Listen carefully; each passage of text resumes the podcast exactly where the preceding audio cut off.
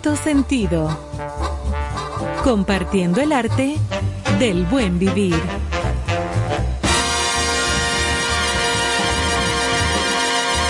Por estación 97.7.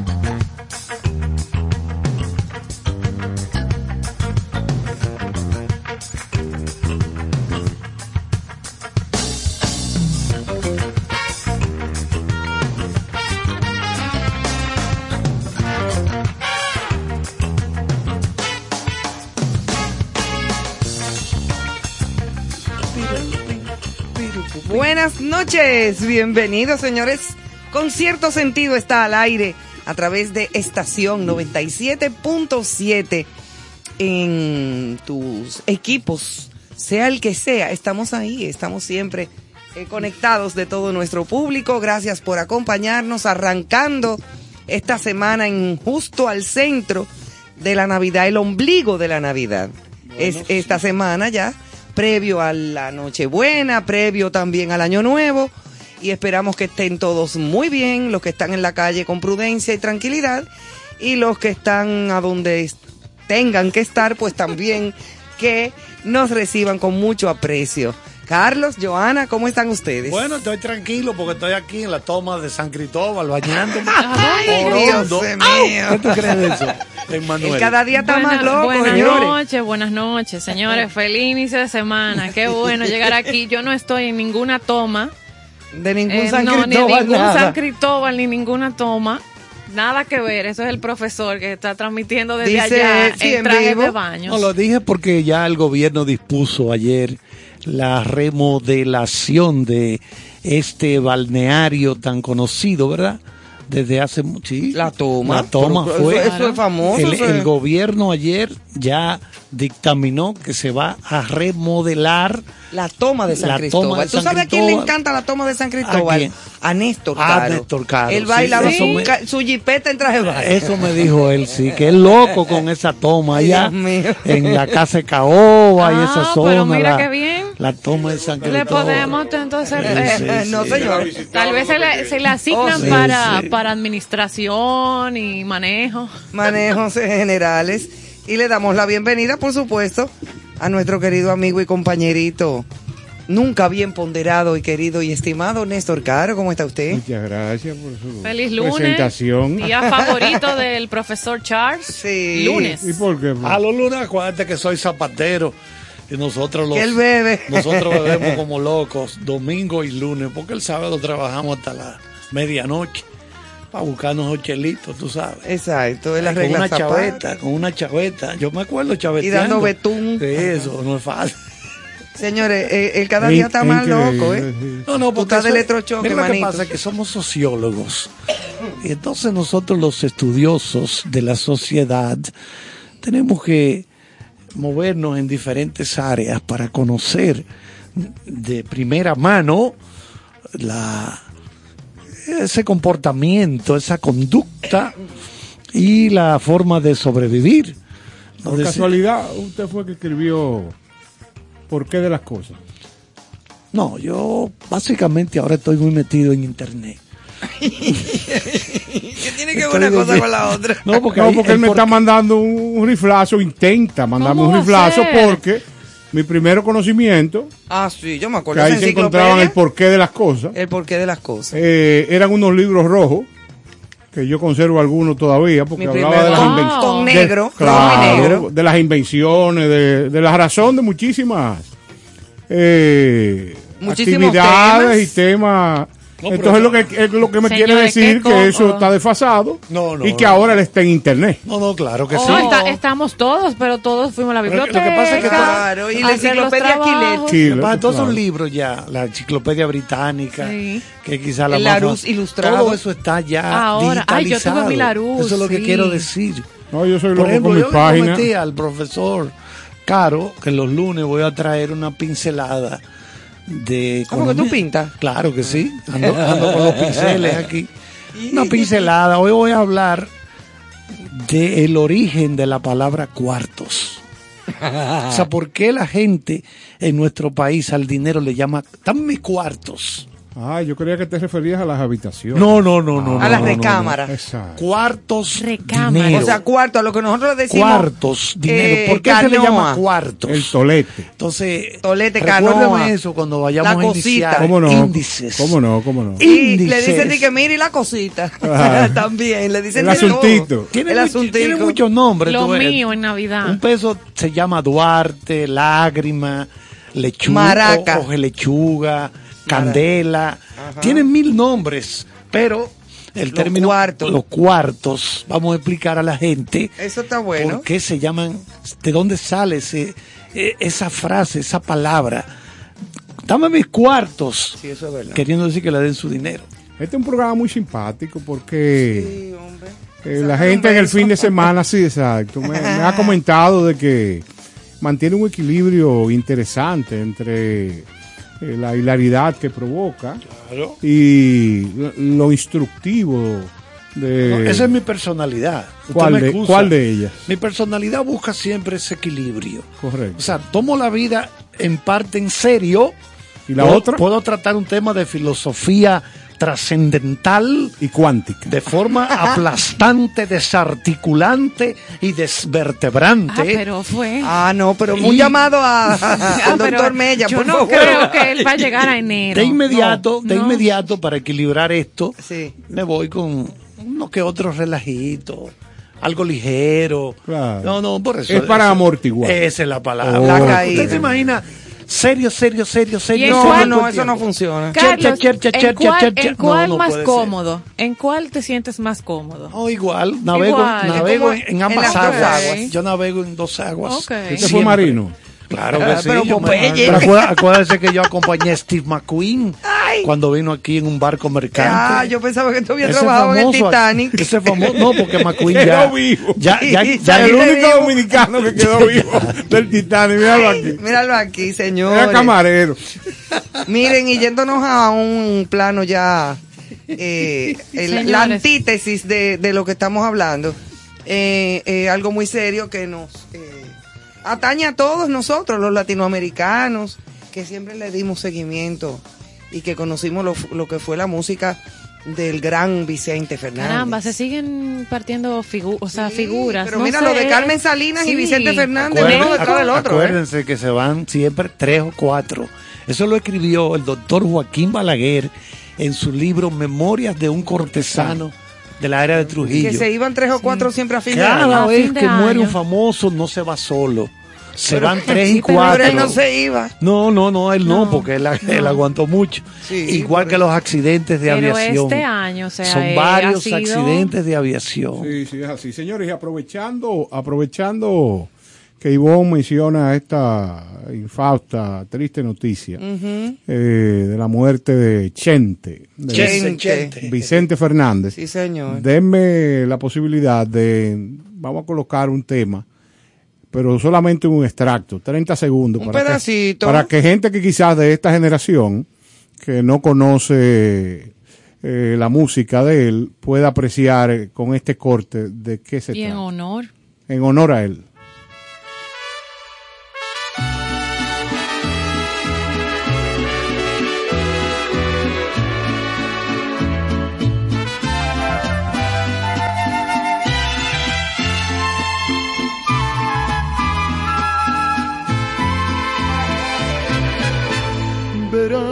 Que no he cambiado, estoy enamorado, tal vez igual que ayer. Quizá te comentaron que a solas me miraron llorando tu querer. Y no me da vergüenza que aún con la experiencia que la vida me dio, tu amor yo me aferro y aunque ya no lo tengo, no te puedo olvidar. A tu amor yo me aferro y aunque ya no lo tengo, no te puedo olvidar.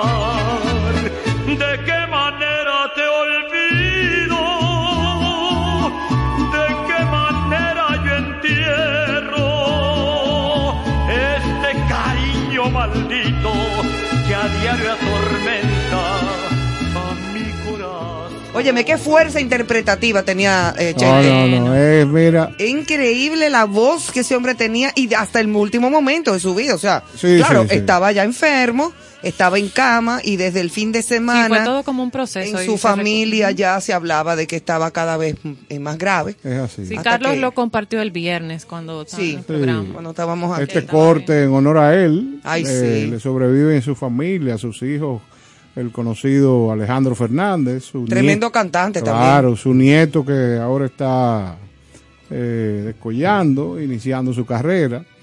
Y honor para un gran cantante y un gran hombre de nuestra hermana República de México. Sí, son cuatro grandes, Javier Solí, Pedro Infante, Jorge Negrete y Chente Fernández. Como decía Freddy Vera siempre cuando se moría una gente buena y de todo, decía de que caramba, ¿eh? Al igual que, eh, ¿cómo es que el que tú acabas de mencionar? Doctor Balaguer. No, hombre. Se me fue que Balaguer. Balaguer, mi amigo, ¿qué pasa? No, no, no, no. Déjalo, Za- eh, Zafa. Ahorita hablándome eh, disparate. ¿Y No, cuál no, es no. ese?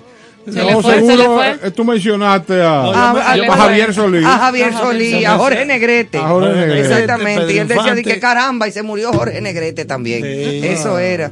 Pero nada, ya no luce porque ya el chiste ya.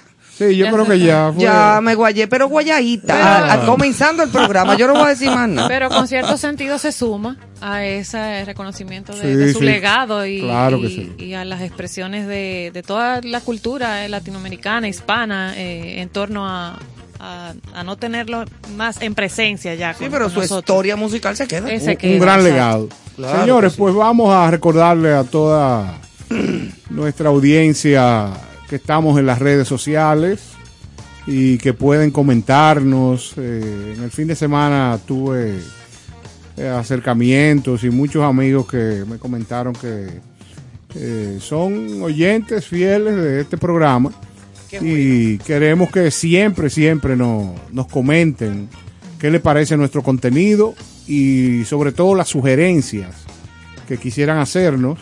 La vamos a poner en práctica porque yo sé que sus ideas son parte integral de esta producción.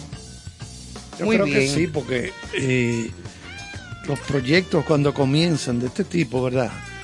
Van, se van, car- la carga se va como arreglando en el camino y uno va eh, dándole más tiempo a esto, menos tiempo a aquello, insertando esto, sacando aquello y el público es la mejor, el mejor termómetro, porque eh, no, no, pre- no, no pretende gustarle a todo el mundo, eso es imposible.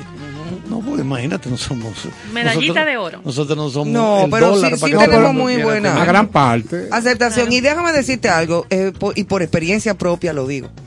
Cuando hay programas en vivo diarios, como este, con un contenido variado, con comentarios que incluso eh, nosotros tenemos un guion, obviamente, porque es un trabajo elaborado, pero también eh, eh, con comentarios espontáneos que precisamente son parte de lo que debe de recibir el público.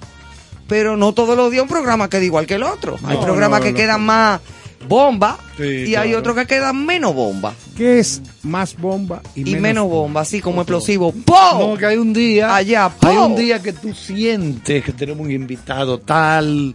Y, la- Y que el programa queda se- allá arriba, y se- allá arriba, allá y se- arriba. Y se fue rápido. Exacto, el y hay días que queda allá arriba, pero no Sí, tres sí. veces más. Ok, ya entiendo. Bueno, hay una información Mira, ah, que nos ha comentar. colocado nuestra productora, que es... Como eh, antesala de la cápsula de valores. Así es, dice que el nuevo horario laboral de los Emiratos Árabes en procura del bienestar laboral. Creo que van a trabajar solamente cuatro días y medio. Sí, ahora van a trabajar Sí. hasta los lunes y el jueves de siete y media hasta las eh, tres y media de la tarde. O sea, una jornada cuatro horas y media el viernes El que termina a las 12, los países ricos. Pero lo que me llama la atención... El vago contento con esa Ah, disposición. pero que es un país, mira, eminentemente rico, Rico, claro. pero no lo hacen en función de tratar de recuperar, para que tú veas, la conciliación y la vida familiar. Ah, mira, también eso es importante. recuperando vida familiar. Vida familiar. Que las personas en, en los países puedan de nuevo tener unas jornadas flexibles y que puedan otra vez retomar eh, ir a la mezquita, su- sus encuentros familiares, sus tradiciones que Sus se hijos, están, atender sus cartones se con su están esposo o su perdiendo. esposa. Se están perdiendo y como su economía se lo permite, entonces van a flexibilizar. La verdad es que el rico inventa. No, no, que imagínate tú, esa es la ventaja del dinero. El dinero es lo que sirve para tú comprar un poco más de tiempo para ti y tu familia. Eso es importante. el- el- pero el- eso sí es verdad que no tiene precio. Es lo Ahí, único que no tiene exacto. precio. Es decir, eh, tú, tú con dinero no puedes agregar tiempo a no ser así. Es decir, bueno, déjame yo disponer de más horas al día para hacer mis cosas con mi familia. Es la única forma porque, como dice Kansas en Dust in the Wind, todo tu dinero no podrá comprar un minuto más de vida. Cuando llega la hora de bajarte el Timbeque 3, Jaina 4, Y cinco y seis. te vas a negro. Ven acá, yo he oído esa, esa canción en múltiples ocasiones desde que salió. es una canción existencialista. Dust in the Wind. Dust Es- es Wind. una de las canciones que a mí más me gustan, pero yo no sabía que decía eso. Sí, claro, ¿qué Ah, pasa? ves. Mira esa canción. Esa es la Pero no falla, habla de la falla ¿no? del idioma. Para, que, para que usted tenga una No idea. habla de Tim Becker. Para, que usted, para que No. usted tenga una idea, las letras son de los indígenas aborígenes de Estados Unidos. Es así. Entonces, Kerry Livgren, que era el líder de la banda, se topó con esta letra, se la mostró a su esposa y ella le dijo, adáptala y grábalo. Qué belleza. Entonces dice... Y ha sido uno de los eh, grandes oh, éxitos de Kansas el- de el toda más la vida. el más grande. Nos El va, a más to- grande. nos va a tocar colocarla porque en varios programas vuelve y sale ella en, en temas porque No, es no, una entonces pieza. dice, por ejemplo, ¿qué es lo que somos? Crumbles to the ground, though we refuse to see. Lo que somos es migajas. Eso es lo que somos migajas. Nada, No somos nada. Porque a la larga todos nos convertiremos en polvo. polvo. La madera que estoy tocando, la correa, la cartera, todo el cuerpo de No, mi cartera no. Todo se, Suelta eso. todo se volverá polvo. Por eso es la- el título de Dust in the Wind. Y eso lo, lo entendieron en los Emiratos Árabes. Más bienestar, más Claro, calidad. Porque ¿para qué que sirven los cuartos? Para Y eso. dinero, claro. No, hay gente que, piensa No, no, que claro. no, hay gente, oye bien, que si tiene 50 millones, entonces quiere 500. Claro. Y, si tiene 500, se, después quiere 5 mil. y se pasa la vida entera en eso. en eso, ¿Pero en eso, en eso. Que la angurria. Y como dicen en la calle, ¿y la familia para cuándo? Y la familia, ¿para cuándo? Sí, cuando ya es tarde, cuando está Exacto. muriéndose en una cama. O muriéndose Exacto. o preso. O preso. Eso- Ok, nos vamos entonces al otro Que segmento. por cierto, nunca nadie ha caído preso en el mundo. No. Nunca. no. ¿Qué va? Jamás. Ellos bueno, lo- señores. Ellos eh, lo meten preso, no, no Ahora, caen, don Néstor, ¿a usted no le gusta? ¿Usted ha- visitado alguna prisión algún día? Oh, pero lógicamente. ¿Sabe yo que una, de las también. escenas que más me gustan a mí es cuando sacan a los dos mil presos al patio y por los altoparlantes? Levante la mano todo el que es inocente. ¿Quién cree usted que levanta la mano? Todos. Yo te iba a responder de una manera no, que me iban a no. cerrar el patio. No. Un chance, que hoy es lunes. Mira, yo tuve Usted, una usted experiencia. vio, perdón, eh, de, de Green Mile. Pero ven acá, yo me la sé entera. Tremenda. ¿Usted quiere que se la cuente entera? Tremenda. Yo me la sé entera. Mira, Esa yo tuve una experiencia Stephen buenísima. Una experiencia buenísima que yo tuve en Najayo, mujeres. Porque yo iba a hacer, yo- hicimos una obra de teatro eh, llamada Cárcel de Mujeres en la sala Ravelo del Teatro Nacional hace unos años. Y el papel que a mí me tocaba hacer era, yo me tenía que meter en un personaje bastante complicado porque era una vendedora de drogas y prostituta de la calle que había caído presa. Entonces ella tenía un tic nervioso y tenía y yo me fui a hacer un trabajo de investigación con mujeres que también hacían eso y estaban presas en Najayo por dos semanas. Eh, no, casi un mes, que dos semanas, dos o tres semanas. Mira, fue interesantísimo porque de ahí saqué yo al personaje que se llamaba Chela. Y Chela Sí, con yo esa, me metí en con ese esa personaje, energía y, era una cosa, o sea, ella misma era una basura de persona, o sea, como ella se sentía. Por eso mismo, porque tenía que venderse en la calle para consumir. Ay, Dios. Era una cosa terrible, pero nada. Eso es comentario al margen. Yo creo que hay que poner una música. Pero no ponga esa cara, Néstor. ¿Va otra noticia o una musiquita? Nuestra Eh, capsulita de valores. Por Sí. favor. La de- capsulita de valores habla del valor de la solidaridad. Eh, La solidaridad es un valor personal que supone la capacidad que tienen los miembros que pertenecen a una comunidad de actuar como un todo. Esto se produce porque los miembros comparten intereses y necesidades entre sí, gracias a los lazos sociales que les unen, y la definición de solidaridad se basa en el respeto y la empatía, las dos cosas, que nos conduce a comprender qué el otro necesita y lo que pueda necesitar nuestra colaboración o apoyo. La solidaridad realmente es un valor que se caracteriza por la colaboración entre los individuos. Y esto es muy importante. Saber ser solidario, eh, saber dar el afecto, el abrazo, el apretón de manos, el, el cariño, eh, que yo creo que también en todas partes, yo digo que la vida es un boomerang y en muchos aspectos. Y una época ahora que se presta para, Sí, para- no, y en esta época y todos los días de tu Sí, vida. siempre. Y Eh, esta, eh, y esta para, para mirar al lado.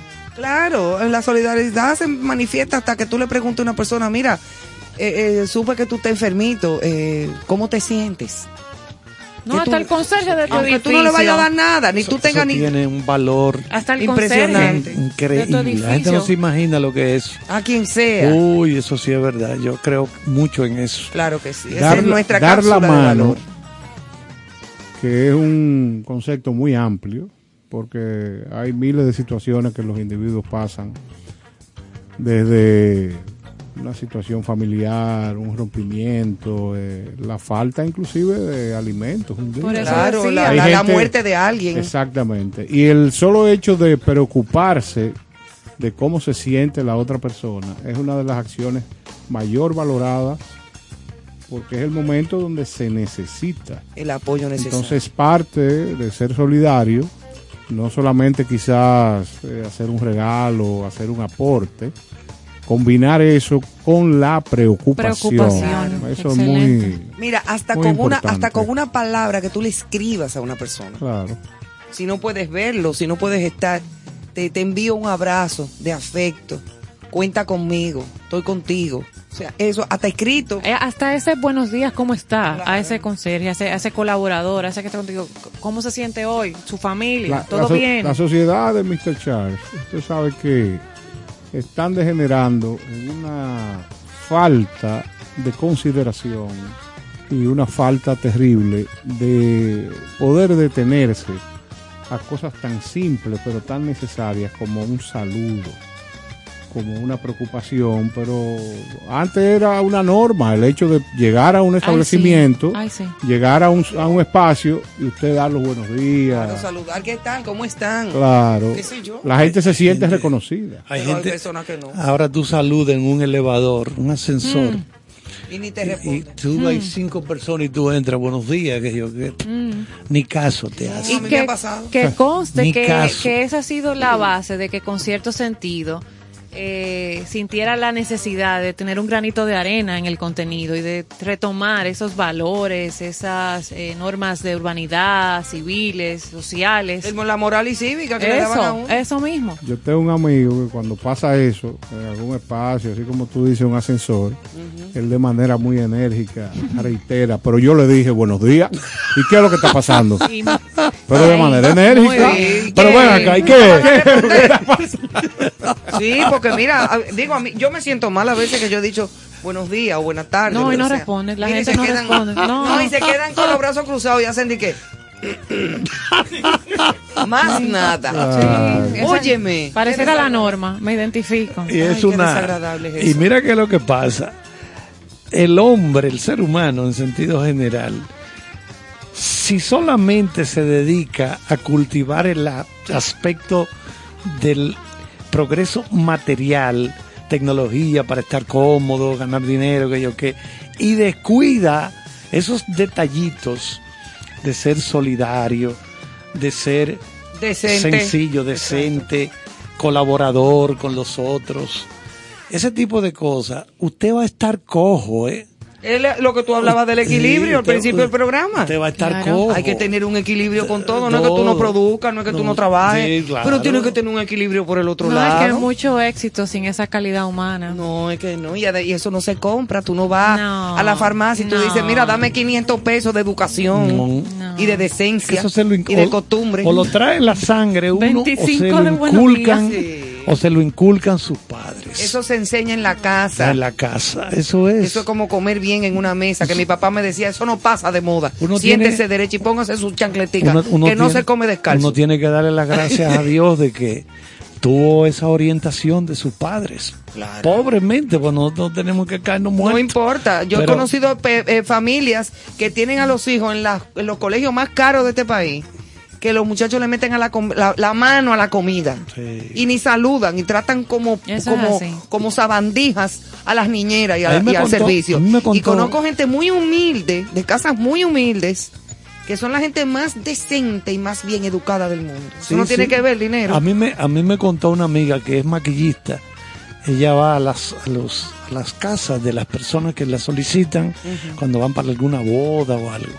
Y ella notó que un día una de esas señoras a la que ella atiende le lleva su servicio de maquillaje y eso.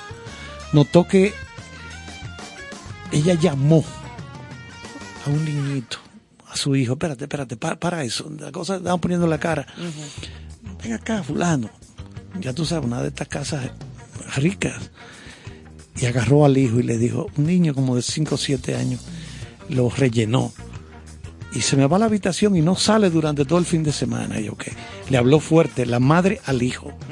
Cuando el niño se va, le pregunta a la amiga mía, ¿y usted no cree que fue un poco fuerte? Dice ella, no, mi hija. ¿Tú no viste cómo ella le habló a la señora de la cocina? Como él, el niño, le habló de mala manera a la señora que cocina aquí.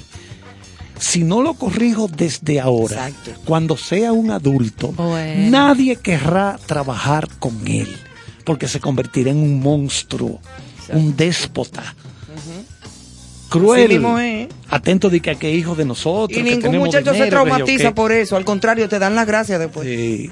Eso Oye, oye, ¿cómo es? Es desde ahí que comienza, porque cuando sea un adulto, nadie querrá estar al lado de él. Esa es una mujer inteligente. Educando. Y que quiere a su hijo. Yo creo que usted y yo, porque las damas no la vamos a involucrar en ese proyecto, Ajá. porque están siempre muy ocupadas. Y ¿Qué será esto? Debemos de poner un colegio donde lo estricto. Bueno, yo ando con una futa. No, por eso yo, Ay. yo por eso te estoy No, involucrando en el no. proyecto. No, porque no hemos hablado de violencia de golpe. No porque es sencillamente No para exhibirla. Claro, usted le exhibe y te ríe. Ajá. ¿sabes? Dice, Fulano, ¿qué hubo? Y Una ya. katana de esa, eh, japonesa. Usted le exhibe vacía adentro. Ajá. Que no tenga nada. Si no, usted le exhibe. ¿Qué hubo?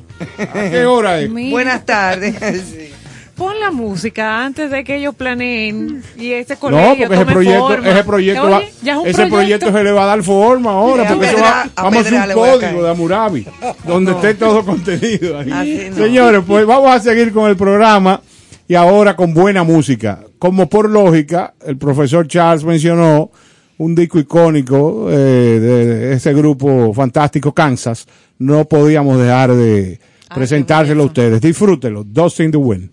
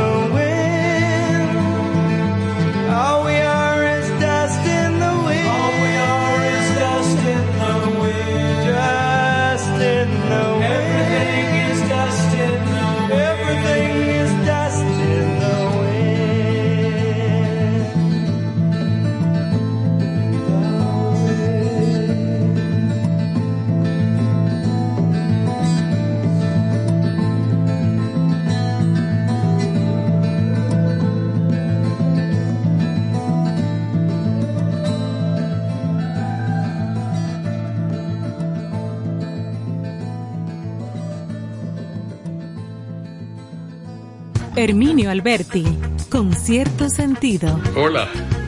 Néstor Caro se ha propuesto dar cierto sentido al arte de vivir en el arte. De 8 a 10 de la noche, cada noche en la 97.7, te invito a acompañar a Néstor Caro con cierto sentido. Hello, hello, hello, hello. Un abrazo bien fuerte a todos mis amigos de Concierto Sentido. Gracias por compartir el buen vivir y la buena música. Chichi Peralta les quiere un saludo a todos sus seguidores y enhorabuena, eso va a ser un éxito. Dios le bendiga. Con cierto sentido.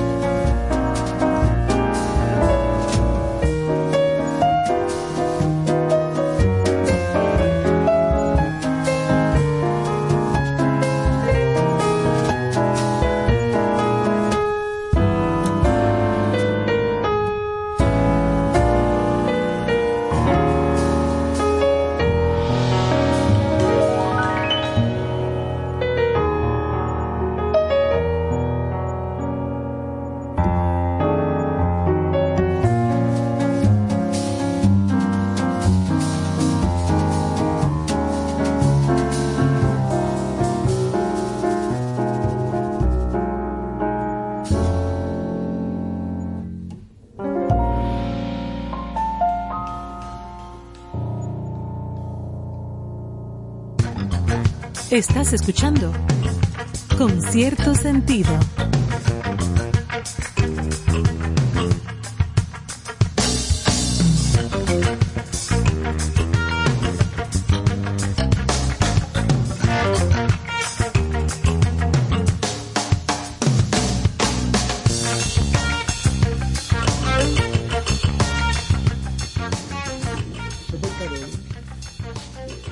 Bueno, señores, ya estamos aquí de regreso con el contenido especial de esta noche, retomando nuestro viaje y recorrido de la Navidad por el mundo, con una cultura, un país sumamente interesante, muy rico en, en cultura, en expresión navideña, podría decirse también. Y muy nacionalista. Sí. Sí. Muy. Sí, eso es así.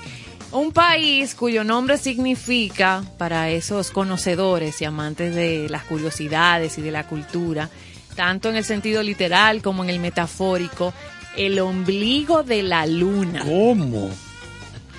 Eh, El de- ombligo el de la ombligo luna de la luna. Y el centro también se le llama el centro del lago de la luna. Y como bien dice el profesor, bienvenido México a nuestro recorrido de la Navidad, que ya será un país invitado para profundizar en esa cultura tan rica. Pero Claro. hoy vamos a hurgar dentro de sus tradiciones, rituales, origen de la Navidad. Así que México lindo, feliz Navidad. Bueno, decir que la celebración de la Navidad en México es una de las fechas más importantes para las personas que profesan la religión católica, ya que el 25 de diciembre celebran el nacimiento de Jesucristo. Aunque se fije esa fecha, no se sabe cuál es el día real en que nació. Dicha celebración comienza el 24 de diciembre con la Nochebuena. Es el día en que se reúnen las familias para compartir cena y regalos que conmemora el viaje que realizaron los peregrinos y su llegada al pesebre en donde nace Jesús. La tradición dicta en la mayoría que se arrulla al niño Jesús a la medianoche y se reza. Es una práctica que tiene su origen en el continente europeo. Pero, ¿desde cuándo se celebra en México o cómo es que se adopta esta tradición? La adopción de la celebración en territorio mexicano es consecuencia del proceso de colonización española en América.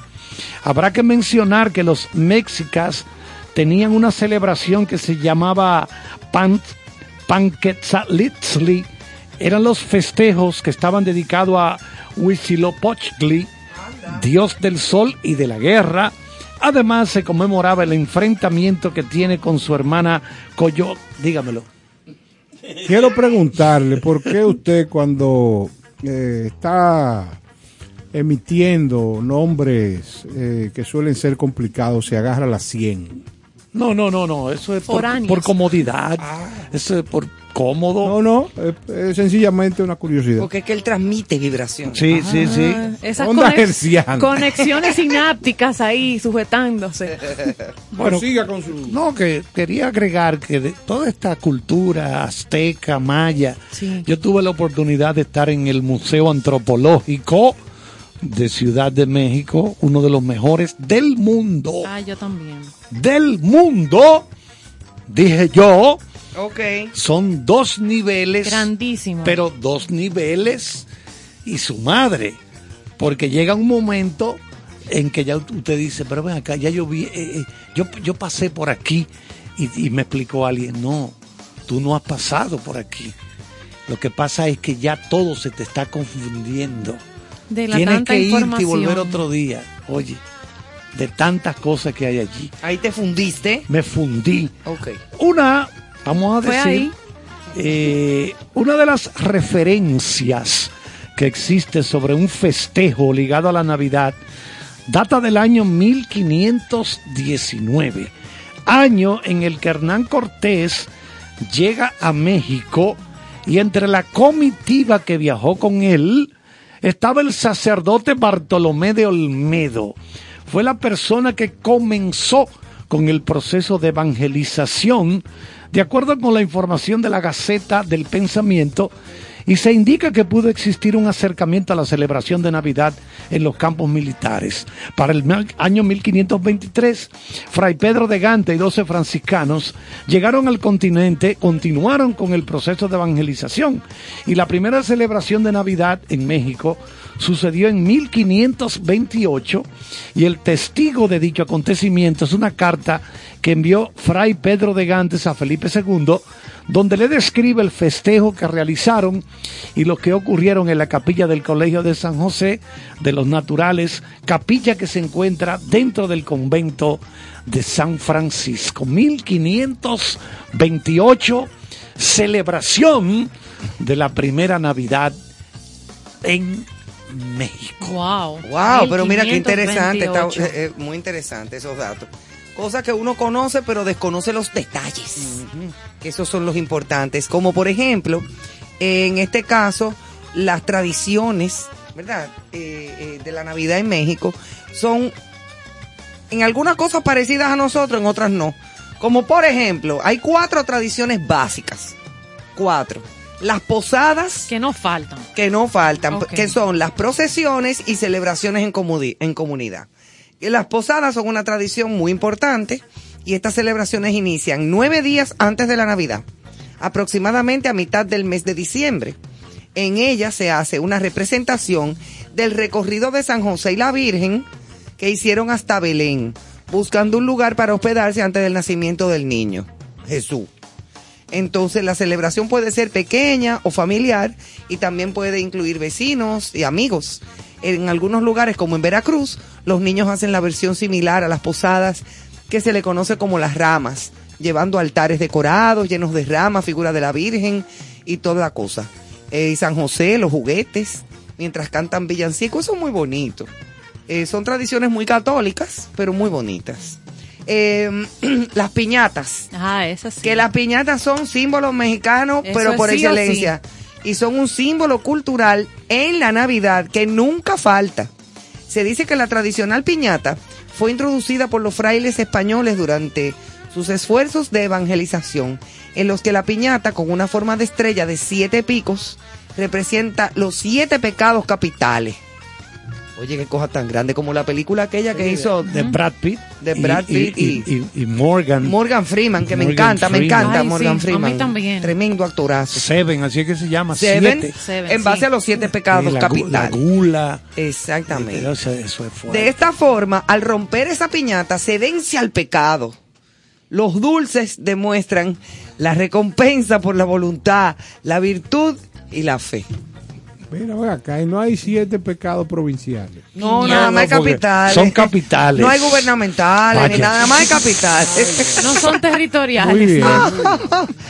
Los nacimientos, las representaciones del pesebre de Belén, que de ahí es que viene Los Carlos. Sí, los belenes del profesor. Sí, ahí es que él trabajaba. Orondo nosotros. Ya lo sabes. La figura del niño Jesús solamente se pone el 24 de diciembre en la noche, lo cual representa el día del nacimiento. Ah, En se al- coloca el belén, pero El- sin la figurita no, del niño, el niño Jesús. nace, eh, pues sí, porque entonces no había nacido. Ah, mira. Aquí se pone cuando se No, pone. todo completo. Aquí se pone. completo. Desde septiembre. Desde septiembre está el niño nacido ya. En algunas regiones de Michoacán, estas figuras se fabrican de forma artesanal. A mí me encanta la artesanía mexicana. Ay, Yo particularmente la tengo varias cosas en mi casa. Y tengo unas copas como de ese cristal soplado azul. Y los eh, colores. eh, inflado como con burbujas adentro y todo, que es muy arte, muy, muy de la artesanía de ellos. Y tengo unos soles pintados a mano, un, un señor que me pintó esos soles en la calle. Yo traje en, Una belleza. en obsidiana, en, en ese material, el calendario famoso. El fa- el Pequeño, calendario azteca. De ese tamaño más o menos. Y algunas figuritas parecidas a las que hay en, en no en Teotihuacán, sino en eh, donde tú estuviste. Xochimilco. Eh, no, No, en Coyoacán. No, en Chichén Itzá. En Chichen Itzá. Pero esa, fi- esa figura, pero pequeñita. Bueno, en Chichén Itzá, cuando uno llega, hay una señora con una olla muy grande, lo- lo- a los turistas. ¿Que Con uno pozole. llega a dónde? A Chichén Itzá, a las, a las pirámides de los Eso mayas. es en, Ah, la- ok. en- en Yucatán. En Yucatán. Ahora sí. Y cuando uno llega, antes de subir a las pirámides, eh, hay una señora con una olla Con pozole. con, no, Ah. con un té de coca. vendiendo a dólar. A mí Yo me- lo probé. ah, yo le dije a Néstor. Porque que el té es otra cosa. Sí, la cocaína sí, es la sí, droga, exacto, que eso es un químico. A mí, Pero la hoja de coca es algo que se usa incluso y da energía. Sí, cuando yo fui a Y subir. mucha hambre. An- antes, de, antes de No, subir. Te lo creo, te lo creo, sí. No, no, no, pero. ¿Qué cosa tan grande? No, señores, pero y bajó verdad. y no se dio cuenta. No, No, porque mira, eso se mira. le vende a los turistas Sí, y a sí, todo el que yo- está ahí. a mí o me sea, dieron un sí, trago de- de Pero algo- eso es para que puedan subir. Claro, Yo claro. subí todo, pero Sí, ya a mí, a mí me dieron en Teotihuacán, era como Me pasó igual. Es como si fuera un pedazo de sábila. Entonces lo meten en un pequeño trapiche. Eso produce el, eh, El líquido. Y tú te lo bebes. Yo voy a llevar una malta india. porque- Valga el anuncio. bueno, pues ya lo saben entonces que esa fue una de las tradiciones, la del pesebre, que se pone el 24 de diciembre. Y por último, los Reyes Magos, Igual que que nosotros. es igual que aquí, porque es que la religión es católica. Sí, y Eh, española la influencia. O sea la que- influencia claro. española también. Una fecha especial para los más pequeños y la fecha de los Reyes Magos es ampliamente conocida en Latinoamérica también. En México también comprende una tradición importante y alegra mucho a las O sea que los familias. regalos de ellos están sobre esa fecha todavía. Muy parecido a nosotros en ese aspecto. Así es que ahí están los Reyes Magos, que eh, eh, Carlos lo acompañó también en aquellas Bueno, épocas. el profesor Carlos nos tiene algo interesantísimo. Sí, cuéntame. eh, que, Bueno, tú sabes que a mí siempre me, toma, me tocan como unos temas medio raros, Pero, hay que hacerlo. Bueno, aquí habla de los rituales de la Navidad en México. bueno, hay rituales. Bueno, y hay rituales. Y ahí es que están las curiosidades. Ahí es que uno encuentra lo Imagínense que dentro de estas, de estas costumbres, esta gente eh, utiliza ropa interior roja. Anda. Se debe de estrenar en el último día del año de acuerdo a esa tradición. Pero no obstante a eso, el que anda buscando la mejoría económica debe utilizar ropa interior amarilla. Para que usted vea, o sea que ¿Tú cada, cada color En tiene un Colombia significado. Y el rojo me imagino que será el que anda buscando el amor. pues. Sí, porque como que da ser, pasión. sí. Como que es la pasión. Entonces está también una tradición que es acogida también en este país, que es las 12 uvas, Ah, sí. las cuales se consumen durante los dos- las 12 campanadas antes de iniciar el año nuevo. Cada una representa un deseo o un propósito particular. Bien. Entonces, otra que, que yo no creo que después que una señora se ponga un vestido largo y se maquille, como decía el profesor Charles, barrer desde el interior hacia el exterior de una casa, según la costumbre, para que se alejen las malas energías. No, pero eso no es vestida. No. Eh, No, eso no es a las 12. ¿Y a qué hora Eso es eh, cuando... Tal vez previo a la previo celebración. a tu para la Exacto. última vez que tú limpias la casa, por ejemplo. Aquí hay personas que lo Aquí hacen. se hace, sí. Sí. La última vez, bueno, se va a limpiar el 31. Entonces, en ese último limpiado, tú barres de, y- de adentro para afuera y saca todo lo... No digas que échalo en el zafacón, no, para la calle. Entonces Que la no casa se se, quede, no se quede Pero ahí entonces el ayuntamiento estaría Sí. llamándote la atención porque tú botaste una serie de pendejadas No para la sé, calle no y está sé. ensuciando la ciudad. Bueno, Pero pues, está bien, habla- hablemos con Hugo de eso. No sé. Entonces, arrojar sal al piso Oh. horas antes de la medianoche Ay. para que las malas energías sean absorbidas Esa no la por este conocía. procedimiento. No, yo no conocía eso. Salir corriendo, que eso debe ser un espectáculo para grabarlo. Salir corriendo a la calle con maletas para viajar en los siguientes meses. Las maletas. Usted lo primero que tendría que ir a algún consulado a buscar la vía necesaria para salir Para del país. salir del país Porque huyendo. usted no hace nada con cargar una maleta ¿Qué si usted no con- tiene la condición consular con la resistencia que hemos encontrado con el señor Pero es Caro que y es los verdad, si tú no tienes tu Pero papel, a no cada cosa hay que buscarle la lógica, porque eso de estar soñando uno no puede. Bueno, de que O la sea, gente- eh, profesor, eh, la- entiéndame, No que es una preocupación. Lo entiendo, lo Bueno, entiendo. tres Porque si eso fuera en el. 1840 yo lo entendería, pero en esta época, salir corriendo con una maleta. Yo te quisiera ver en eso. No, a ti, yo para hacer un videíto y publicarlo en las redes. Comer lentejas Ah, para ¿ves? traer las había prosperidad. Ve que yo te lo dije. No, tú El me lo dijiste, pero lo que a mí me extrañó, porque comer lentejas es algo práctico. Pero a mí Sí. me extrañó de gente que eche en la cartera la lenteja. Ah, lentejas crudas. y eso sí, no da algún animalito, alguna cosa. Eso No, es un sí, absurdo. sí, sí, sí, sí. No, no, no, no. Entonces, Pero ¿para se qué enciende- encienden, oiga esto, se encienden 12 veladoras, no sé si sean velas romanas, veladoras que, o velas, Velas. y se encomienda a la Santísima Trinidad. Al llegar el año nuevo, se apagan 11 Ay, Oh, y mira permanece encendida una. Ahí se generan buenos deseos para toda la Y en familia. México el, el- el Bueno, eso es encendido, el encendido de velas y el apagado tiene mucho significado allá. Sí, eso de la luz. Y, y vamos, vamos y a recordar altares. que en Latinoamérica, México debe ser uno de los países con mayor influencia sí, de, de todo lo esotérico. sí. Hay una influencia marcada. Entonces, poner una moneda o billete en un zapato para atraer el dinero. Fájese a trabajar. Es lo que le queda. Eso o sea, único. por favor, Pero ponga la usted puede poner medio millón si usted quiere. Ponga pero la monedita. lo que le va a quedar es el medio millón que usted puso, porque no hay otra salida. Entonces, ¿qué otra cosa? Este, esto es como un capítulo para mañana, porque eso debió de ser cuando Susan, cuando estuviera aquí, para Le que, tocará para que me con, el, rebatiera todo con el esto. país A de mañana. Eso viene. Ella siempre está escuchando, así que prepárese. Estrenar, saludos a Susan. Ajá. Estrenar ropa para que puedas estrenar mucho en el siguiente Se, año. se hace aquí. Eso se hace aquí Eso siempre. se hace la aquí pinta. todavía. Pero no creo que sea una, una actitud de déjame hacer esto para conseguir aquello. El estreno para mí era eh, una actitud de, de bondad y que los muchachos estrenen. ¿eh? Es. La- Limpiar el hogar para sacar las malas vibras. Lo ¿Qué le mismo puede de- dar con el camión de los bomberos? Y cuando algo va a pasar, va a Pero pasar. ¿por qué fue que le cayeron los rituales? Ya te, te embromaron. No, los rituales. bueno, bueno.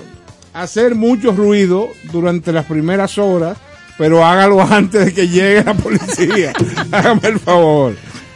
Eh, ver otra cosa, comprar Ese ruido, no hacerlo, es para espantar eh, a malas vibras. a los Como vecinos que están en durmiendo hace rato y tú lo que vas a crear un No, conflicto. Como, como en Grecia que había Entonces va a duendecitos. tener que ¿te ir a la fiscalía porque el vecino va a ir a la fiscalía y va a reclamar porque usted está Pero ¿por ruido. qué le cayeron los rituales? No, pero es así. Entonces dice comprar o regalar una borreguita de peluche. Un borreguito, ¿no? Como No, un- dice borreguita. Usted me disculpa que yo estoy. No, aquí dice un borreguito. Ajá. O de porcelana. Bueno, que a mí me gusta más la, la, la fémina. Ay. Por eso fue. la ok. Con el fin de que. Ah, o de porcelana también. Sí. Para traer el dinero. A mí me trajeron de México precisamente. Una. un- era, podría ser un borreguito. eh, es como. Para mí era una figura, como un caballito. Una pendejada. Eh, y parece que para eso ese fin. Las Ah, tradiciones son- no son exclusivas de México, ya que de muchos países, en especial Sí, de lo como que es lo de habla hispana, y eso era lo que comentábamos hace un tiempecito. Hay muchas cosas que coinciden con nosotros, otras no. Pero para mí son parte de la cultura, enriquecen, válidas o no. O sea, en algo la gente Bueno, tiene que creer. Aquí, aquí encontré algo de lo que decía el profesor Caro del misticismo allá en México. Por ejemplo, se ha- la gente ha escuchado hablar de los nahuales. Se cree que los brujos de algunas regiones mexicanas se pueden convertir en el animal que les fue dado en espíritu cuando nacieron. Oye. También se cree que es una forma de introspección para mantener contacto con el mundo espiritual y así beneficiar a quienes requieren de un consejo por medio de un chamán. Es decir, son quizá esa cultura Sí, son mexicana creencias. que eh, tienen historia, Tienen leyenda, su pa- mitos. mitología, parte, ellos tienen su mitología como la mitología griega, como la mitología escandinava, y en este caso es la mitología de, de, de ellos. De, de- Sí. Propia de México. leyendas y mitos que Leyendas. viajan de boca en boca, de lugar en lugar, y que incluso trascienden la frontera de la realidad. Pero me gustaría definirle a las personas que nos escuchan el término chamán, el chamán. que ya no se usan. eh, No. Bueno, por lo menos en, en, en- en- en la- en este, en estos tiempos modernos, pero en México los, cham- los chamanes son llamados hombres de conocimiento. Sí.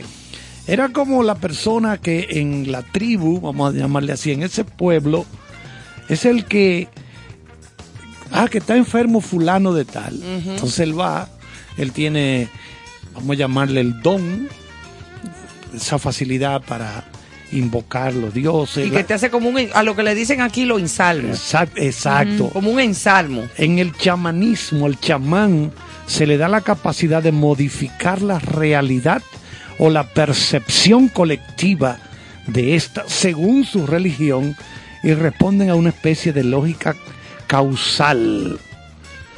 Tienen, Oye, qué facul- cosa tan grande. tienen facultad de curar, de comunicarse con los espíritus y los ancestros y de presentar habilidades visionarias y adivinatorios.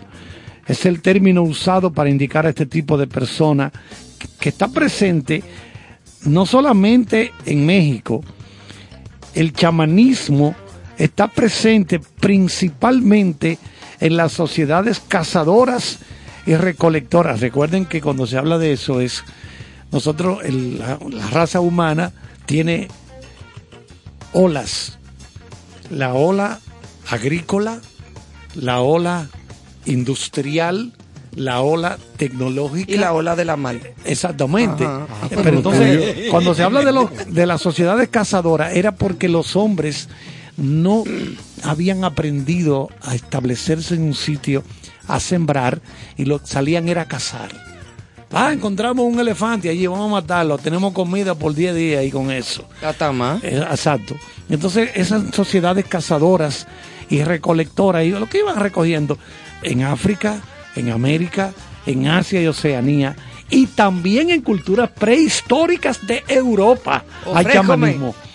En algunas culturas se cree también que el chamán puede indicar en qué lugar se encuentra la casa e incluso alterar los factores climáticos. Ah, no, pero ya tú te fuiste muy lejos de la Navidad, ¿eh? No, no, Sí. no, eh, Tú te fuiste Eso al chamanismo. No, yo me voy porque me da miedo. México profundo. Sí, pero eso, Eso es es. interesante Pero saberlo de- y, sabe. y conocer todos esos detalles. Lo que sí me consta es que esa Navidad en México es alegre, es un pueblo que vibra alto, como, Ajá. como hemos visto aquí. Allá vocean como aquí, Romo y mujeres Sí, gordas. yo creo que más. Ok. México, el, el mexicano es intenso. Sí. Ándele pues, manito. ándale, manito, órale. Otra tequilita, ¿no? Sí, así es. Intenso, alegre, así deben ser coloridas. Yo con la tequila me fue muy mal una vez, pero nada. Mejor ni cuento. Sí, mejor. Bueno. Es No, traicionera. Sí, sí, uno, uno con margaritas. Señores, y vamos a seguir con buena música en concierto sentido. Esper- esperamos que lo que ha lo que ha pasado hasta ahora sea de su agrado. Y como estamos en México, oigan esta versión en ese ritmo tan importante de este país que es el mariachi, pero una versión de Navidad.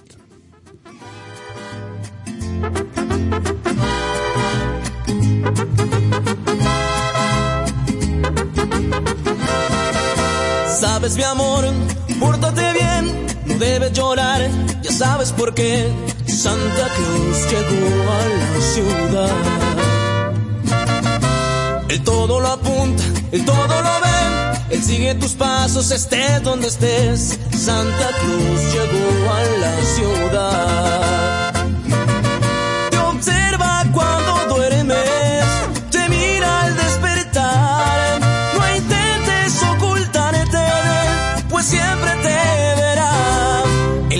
Sabe de ti, él sabe de mí, él lo sabe todo, no intentes huir. Santa Claus llegó a la ciudad.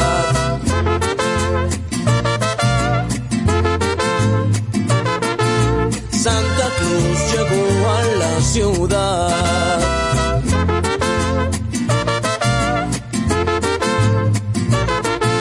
Santa Cruz llegó a la ciudad.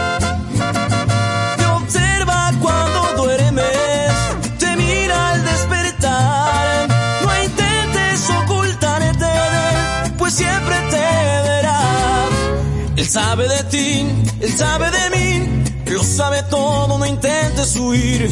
Santa Cruz llegó, Santa Cruz llegó, Santa Cruz llegó a la ciudad.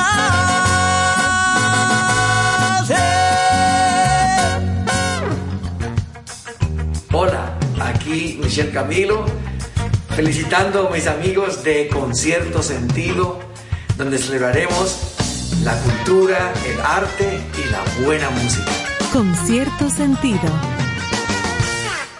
Pembian San, con cierto sentido. Felicidades a mis amigos Néstor Caro, Ivonne Veras, Carlos Almanzar y Joana Santana por el lanzamiento de su nuevo espacio con cierto sentido. Gracias por compartir el arte del buen vivir. Allá nos vemos. Escucha. Índices. Con cierto sentido.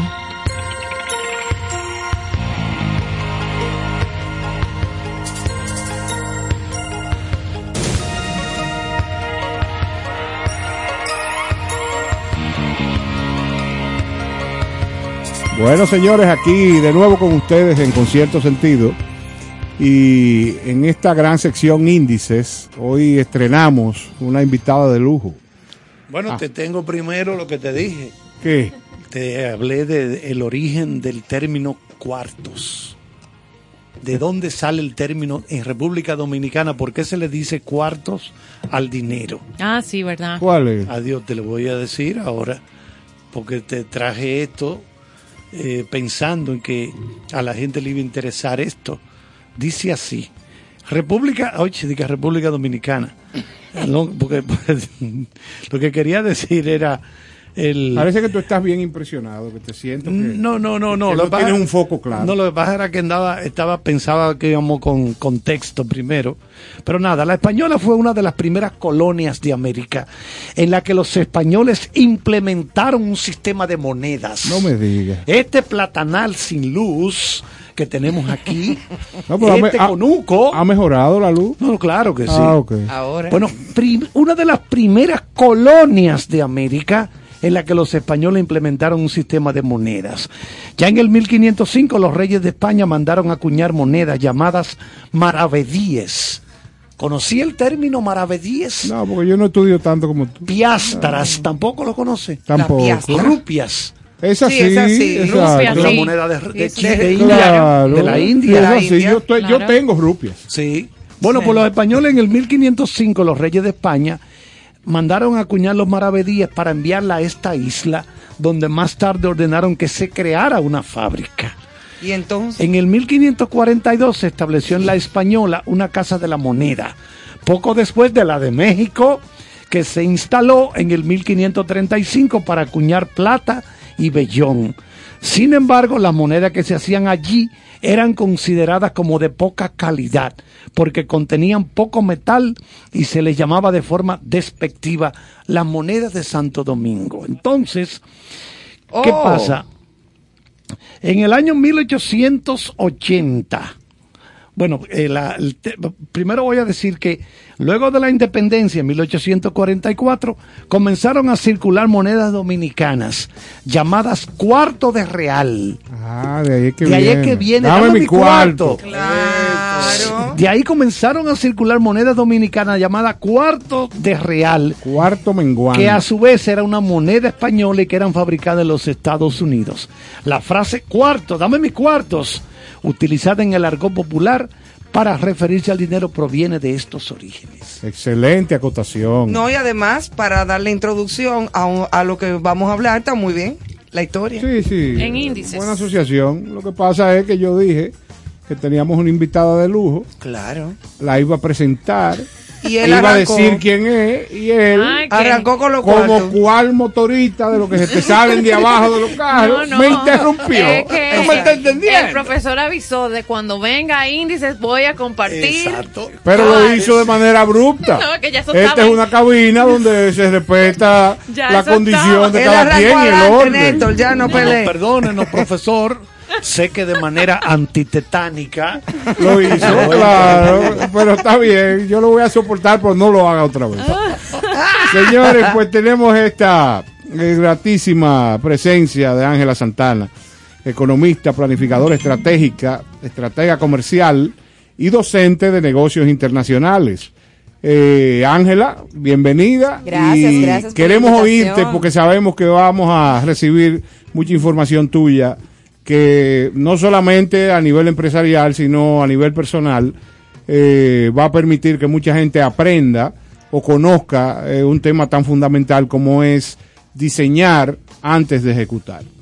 Excelente. Primeramente, muchas gracias por la invitación. Bienvenida. Gracias a ti por que para mí venir. es un placer estar aquí y me siento súper cómoda. Porque Ay, qué es un bueno. ambiente sumamente interesante, mucho crecimiento y cultura. Es así, es así. Ya lo sabe con las, las notas eh, graciosas.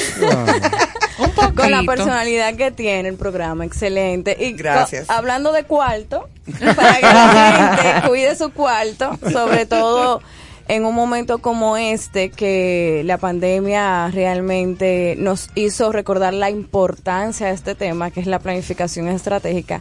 Hoy vengo a hablar un poquito sobre lo mismo. Perfecto. Para aterrizar un poquito eh, conceptualmente, eh, de manera muy llana, eh, para que los oyentes puedan interpretar, la planificación estratégica es el, la herramienta que las empresas organizadas utilizan para sistemáticamente eh, diseñar sus objetivos estratégicos o sus actividades estratégicas. ¿Para qué? Para cumplir con sus metas para cumplir con aquello que yo en cuatro años, en tres años, en dos años quiero lograr. Para eso yo tengo que hacer una planificación estratégica. El tiempo de la planificación estratégica va a depender muchos eh, elementos. Va a depender qué sector tú te encuentras, va a depender eh, qué tan ambicioso es tu plan, va a depender las situaciones externas, como por ejemplo el COVID. Exacto. Entonces, eh, la primera recomendación a la hora de realizar una planificación eh, a- entrando en 2022 es no hacer una planificación de muy largo plazo. Porque desde los, las, los indicadores macroeconómicos te están indicando que hay elementos, por ejemplo, como el aumento del tipo de interés eh, provocado por ex- eh, elementos exógenos, tasa de interés de Estados Unidos, pero al mismo tiempo el aumento del precio del petróleo. Tú tienes que saber qué sector tú te estás moviendo y ver cómo te afecta esto. Entonces, por eso las decisiones que vamos a tomar en planificación estratégica debemos pensarla actualmente en un mediano plazo, no tan largo plazo como estábamos acostumbrados antes. Ah, eso iba a preguntar, que se, era, se estilaba y la pandemia vino a hacer esa modificación de, de los plazos. Regularmente en tiempo de crisis pasa eso. Eso es lo que los expertos en planificación, yo solamente sé un chin, Ay, eh, realmente... Qué humilde. Sí, eh, realmente desean que uno planifique en tiempo de crisis porque la planificación, toda empresa, por más que sea una pyme, como más que sea una gran empresa, gran empresa. va a depender de eventos exógenos. Y esa es la primera parte que se estudia en planificación. Se estudia ese análisis del contexto económico. Si yo soy una empresa que importo, me va a afectar el tipo de cambio. Si soy una empresa que dependo mucho de, de eso mismo, de, de la importación de materias primas, me va a afectar todo lo que está suce- sucediendo con el flete y el seguro. obvio que ha sido un desastre. Exactamente, entonces tenemos En que crisis. hacer proyecciones ahora mismo en el corto, mediano plazo e ir ajustándolo. Pero si yo soy una constructora, también me va a afectar los precios internacionales, aunque lo compre los materiales local, porque todos están dependiendo de precios internacionales. De la importación. Y si soy un salón también, porque Sí, va a todo. depender de las necesidades eh, de mis clientas, que no necesariamente tienen el mismo poder adquisitivo que teníamos dos años ni antes. la frecuencia de ir. Ni la ni- frecuencia. exacto. Lo que- Alguien me comentó hace poco, eh, no sé si, si, si es cierto, te lo pregunto porque tú estás más metida en ese, en Ese ese- güey. esos temas, exactamente.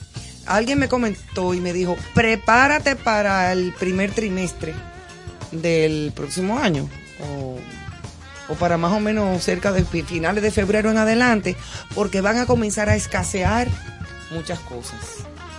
Eh, ¿qué, hago- qué- qué sabes tú al respecto?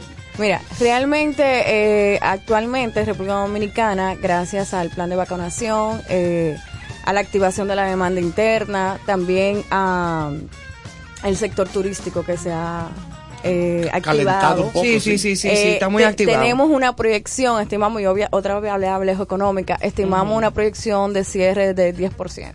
10.7% es lo que va a concentrar, está estimando. Pero ¿qué sucede? Como estaba diciendo, tenemos una tasa de interés de Estados Unidos que sube para arriba, sube para arriba, sube para arriba y nos está afectando. Tenemos la situación del flete. Entonces, es algo que no se estimaba, que se tenía un, un pensamiento distinto, unas estimaciones distintas a lo que está pasando. Y regularmente, que es algo muy normal, el primer semestre de cada año, con crisis o sin crisis, se o sea, hay un golpe. Hay un porque golpe. Todo se dispara en diciembre. Claro, que sea, claro. las recomendaciones vienen ahí, aparte de todo lo que está sucediendo. Y ese, esos elementos son muy importantes a la hora de yo planificar. Siendo una pyme y siendo una gran empresa. Y siendo una, una empresa del Estado. En Estados Unidos la, la tasa deberá subir porque es que ellos tienen un, en este momento, un proceso de inflación muy grande. Y la gente habla tanto de que los precios aquí en República Dominicana han subido, pero es que a el nivel mundo. mundial es por En el asunto, el, flete que, que se ha disparado como por 10, el Claro. costo. Pero aquí hay muchísimas tiendas que ahora en Navidad tuvieron que sacar todo lo que tenían guardado de la, de la, de la Navidad anterior porque no le llegó a tiempo muchísimos pedidos y cosas que todavía están Y en también fila. hay que vender. y, hay que vender, exacto. Haciendo el ejercicio de la planificación, que para mí es fundamental, eh, eh, y ahí viene el segundo elemento, que es analizar tus eh, cualidades, tus habilidades, tus capacidades como empresa. Si tu capacidad como empresa dependía de algo que hoy en día se ve limitado, es la oportunidad de reinventarte. Analizando tu capacidad, qué tipo de recursos tú cuentas. Y eso es el segundo proceso de la planificación. ¿Con qué recursos yo cuento? Hablemos de recursos humanos, recursos tecnológicos, eh, capital físico. O sea, qué tipo de recursos yo cuento para ver si me mantengo vendiendo lo que estoy vendiendo, para hablar la idea aterrizada, Sí, sí, sí. o si yo cambio a un nuevo producto. Si soy una tienda y vendía decoración, ¿qué ti- otro tipo de decoración? O simplemente no vendo decoración, no estoy, no estoy dando una recomendación pautada. No, cambiar, ca- cambiar de rubro. Pero cambiar de rubro. Claro, o sea, en vez de decoración, bueno, voy a vender sábana y toalla. Exactamente. Y el hecho de hacer ese ejercicio de planificación estratégica me va a permitir a mí ampliar mi espectro, ver otras nuevas oportunidades y ahí caemos en el tercer elemento de la planificación, analizar tu segmento de mercado. Muchos economistas ven muy lejos el comportamiento del consumidor. Muchos empresarios eh, ven muy lejos el impacto del nuevo, la nueva normalidad, que ya no es una normalidad ya. Pero realmente, señor, o sea, nuestras decisiones de negocio tienen que estar atadas a los nuevos comportamientos de los consumidores. Y no solamente analizar el comportamiento local. Que han cambiado, Ha perdón, del cambiado cielo a la bastante. tierra. Sectores como el sector de belleza han incrementado Ajá. impresionantemente. La gente se cuida, se, a- un autocuidado más que antes, porque hemos visto la necesidad de la salud, del estado emocional, el estado físico más importante. Apréndanse a hacer rolo. Y, la- Y, y las esas son experiencias. oportunidades para esos sectores de belleza. bueno, ya no puedo vender X producto, pero puedo ofrecer X servicio. O un 80-20. Es decir, eh, vendo un producto eh, de un 80% y incremento un 20% un servicio. O Bueno, sea, con la pandemia hubo muchísima gente, Muchísimas muchachas de las que secan pelo, que iban a tu casa a Y- secarte el pelo y hacerte las uñas. Y ampliaron, Y ampliaron buscaron, como decía la- la- Ángela. y acomodaron un conjunto de clientes que estábamos necesitando. Claro. Y te No incluyes. tapones. claro. Claro. Entonces todos esos elementos eh, se van adquiriendo en, en la elaboración.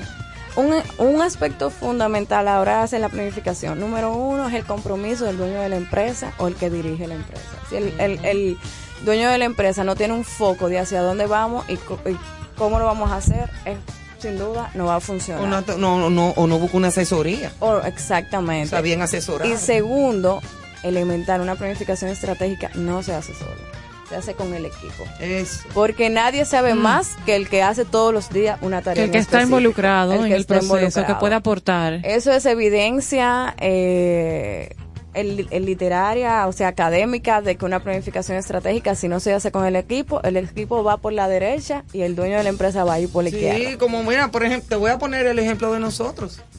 Que nosotros no, trabajamos en equipo.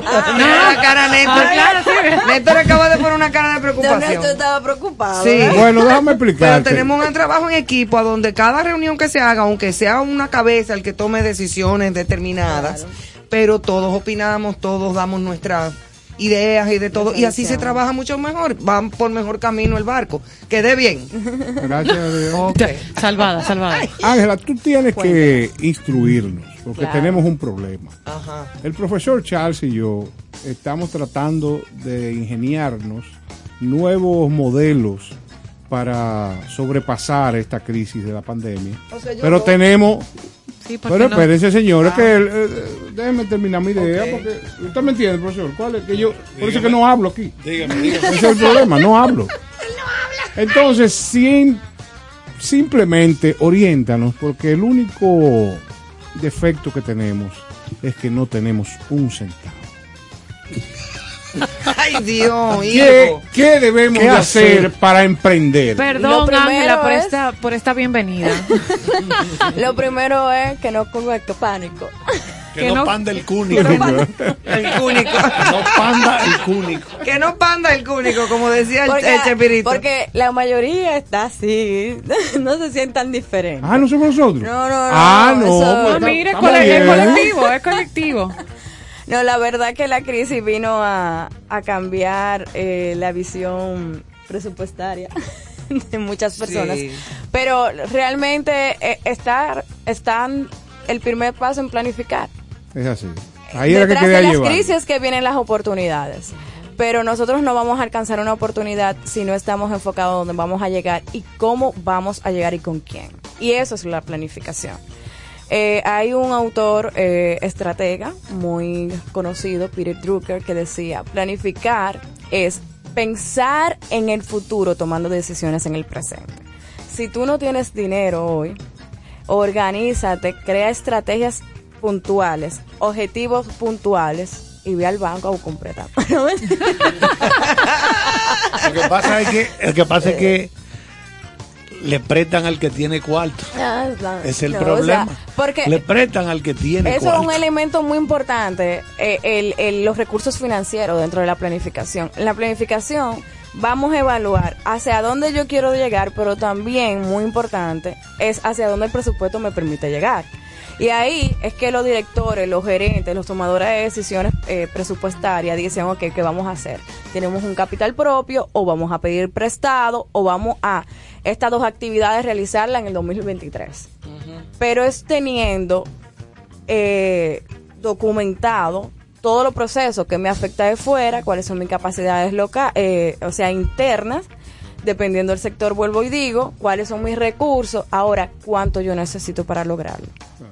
Porque no puedo decir, yo tengo 10 millones de pesos, ¿qué voy a hacer con él? Ni puedo decir, yo quiero llegar a la luna sin tener lo que yo requiero.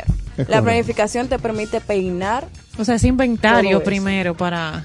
Por supuesto que sí. Ahí es que se va a dar cuenta cuánto que lo va a requerir. ¿Con qué cuenta esa Mira, sábana? yo, yo quiero contar a- anécdotas que son prácticas en mi vida. Yo todo lo que he hecho, lo he hecho soñando. Yo preparo proyectos y hay cosas que en un momento determinado las armo y no es el tiempo para desarrollar. Y yo soy especialista en sacar aquellos folders que se generaron años antes y a los cuales llega el momento y ese momento significa el éxito. Yo aprendí del padre de un buen amigo. Nosotros, cuando al país llegaron las pantallas LED hace mucho tiempo, dos amigos jóvenes, nos empezamos a soñar. Y era la idea de a través de las pantallas LED, la publicidad. Entonces el padre de ese amigo, que se llaman iguales, uno es Fortunato Canán, mi gran amigo, y su padre Don Fortu, nos sentó a los dos y nos dijo, está muy bonito el proyecto, me gusta, pero tienen que darle 10 años. Entonces la cuerda que nosotros cogimos, porque ese señor no desmontó de ese barco, Sí, de ese sueño. Inmediatamente. señores, y efectivamente ese señor visionario, eh, empresario, una gente con, con un expertise muy, muy amplio, Así fue. la vida me demostró que así fue. O sea, ese negocio se inició ahí, pero comercialmente no fue efectivo hasta 10, 12 años después. Hay un elemento fundamental en la planificación o cuando se estudia estrategia, es la intuición. Es correcto. Y la intuición uno la va desarrollando eh, a través de la La experiencia. experiencia, claro. Y es un elemento fundamental porque realmente eh, los grandes innovadores, precursores de grandes ideas que le hicieron realidad, realmente porque tuvieron una intuición que lo llevaron, porque muchos lo dijeron, ese loco, ese no tiene el presupuesto, ese era que tenía una intuición desarrollada. Ajá, que lo, lo utilizan mucho, se recomienda mucho en la inversión también al momento Sí, de invertir, ajá, como ese, ese gut que te da. Exactamente. Por eso en la economía se está estudiando mucho, que eso es otro tema que vamos a venir a hablar un día. Claro, claro. Es la economía conductual. ¿Cómo se comporta el agente económico para tomar decisiones de negocio? No podemos, eso es rompiendo la economía tradicional de que solamente pensamos en una Neuroeconomía. estructura. Neuroeconomía, Ah, exactamente. Es una estructura cuadrada que solamente pensamos en los números, yo no. El economista tiene que pensar en la conducta, Lo social. la parte social, la parte psicológica. Y todas las ¿Cómo hacen los disciplinas. mercadólogos para vender un producto? El economista lo tenemos, lo estamos utilizando para qué? Para desarrollar mejores políticas públicas o desarrollar, desarrollar mejores estrategias de negocio. Excelente, excelente puntualización. Doctor, lo he visto tímido. Eh, No, no, favor. estoy escuchando porque usted sabe que si hay una rama, creo que fue la Universidad de Oxford, uno de esos textos que hemos eh, manejado, donde se habla de, la, de que la historia de la economía es la madre de todas las ciencias sociales Despertó. de todas las humanidades, la historia de la economía. Yo le quería preguntar, eh, las personas que nos están oyendo, que no tienen empresa, que son la mayoría, ¿verdad? Porque para ser empresario hay que tener, ser hecho de una, de un material especial. No todo el mundo tiene la, la capacidad, la greña de ser empresario. Eso es así. No, porque hay que aguantar. Mira, tú tienes que buscar un préstamo. Tienes que pagar ese préstamo. Y el mes que ese dinero no entra, ¿cómo tú vas a pagar eso? Entonces, eh, tiene que tener una... invertir de tu capital para Vari- que eso genere. Tiene que tener una Variable fortaleza, valentía. una fortaleza Interior. física y mental poderosa. Eso es así. Esa bomba, el corazón, tiene que estar bien puesto ahí. Porque vendrán momentos difíciles. ¿Cuánto, ¿Cuál es la media de una empresa arrancada? ¿Ocho años? Actualmente es cierto. ¿Siete, ocho años? Es decir, Anterior eran tres y ahora ocho. ocho años para tú desarrollar, para comenzar, para comenzar a ver resultados de una empresa. Estabilidad, beneficio. estabilidad y todo eso. Pero yo sé que la mayoría de los que nos escuchan no tienen empresas, son trabajadores. Trabajan en un banco, trabajan en lo que fuere. Para que ellos, tal vez esto se sale un poco del tema, pero creo que hay que aprovecharlo. ¿Qué, se- qué puede hacer esa gente para organizarse económicamente en su vida? Porque la mayoría no tienen orientación. La planificación estratégica también es para la vida diaria. Para, Y para el nuestra empleado. familia, para Ujú. nuestro empleado. Bueno, hay muchos empleados que son planificadores dentro de su empresa. Ahí fue que yo comencé mi mundo de planificación. Claro, efectivamente. Eh, colaboradores. eh, pero para llegar eh, a cumplir una meta familiar tenemos que planificarnos. Eso fue una pregunta que me hicieron los otro día también en un programa eh, televisión. Y la verdad es que ah, lo mismo que nosotros utilizamos como herramienta a nivel empresarial, lo podemos utilizar como herramienta a nivel personal. Si tú te quieres ir de viaje con tu familia, si tú quieres dejar tu empleo para en unos años ser independiente, eh, si tú quieres abrir un negocio mientras también sigues trabajando, tienes que planificar. Y una planificación puede ser un documento que aunque como dijo don Néstor, que aunque no lo utilice hoy, lo puedo utilizar en unos años. Lo que pasa es que si tú lo vas a utilizar en unos años, tienes que actualizarlo Obvio. según el cambio Sí, del mercado. obvio. Pero la verdad es que la misma planificación es algo que te ayuda a tener una visión.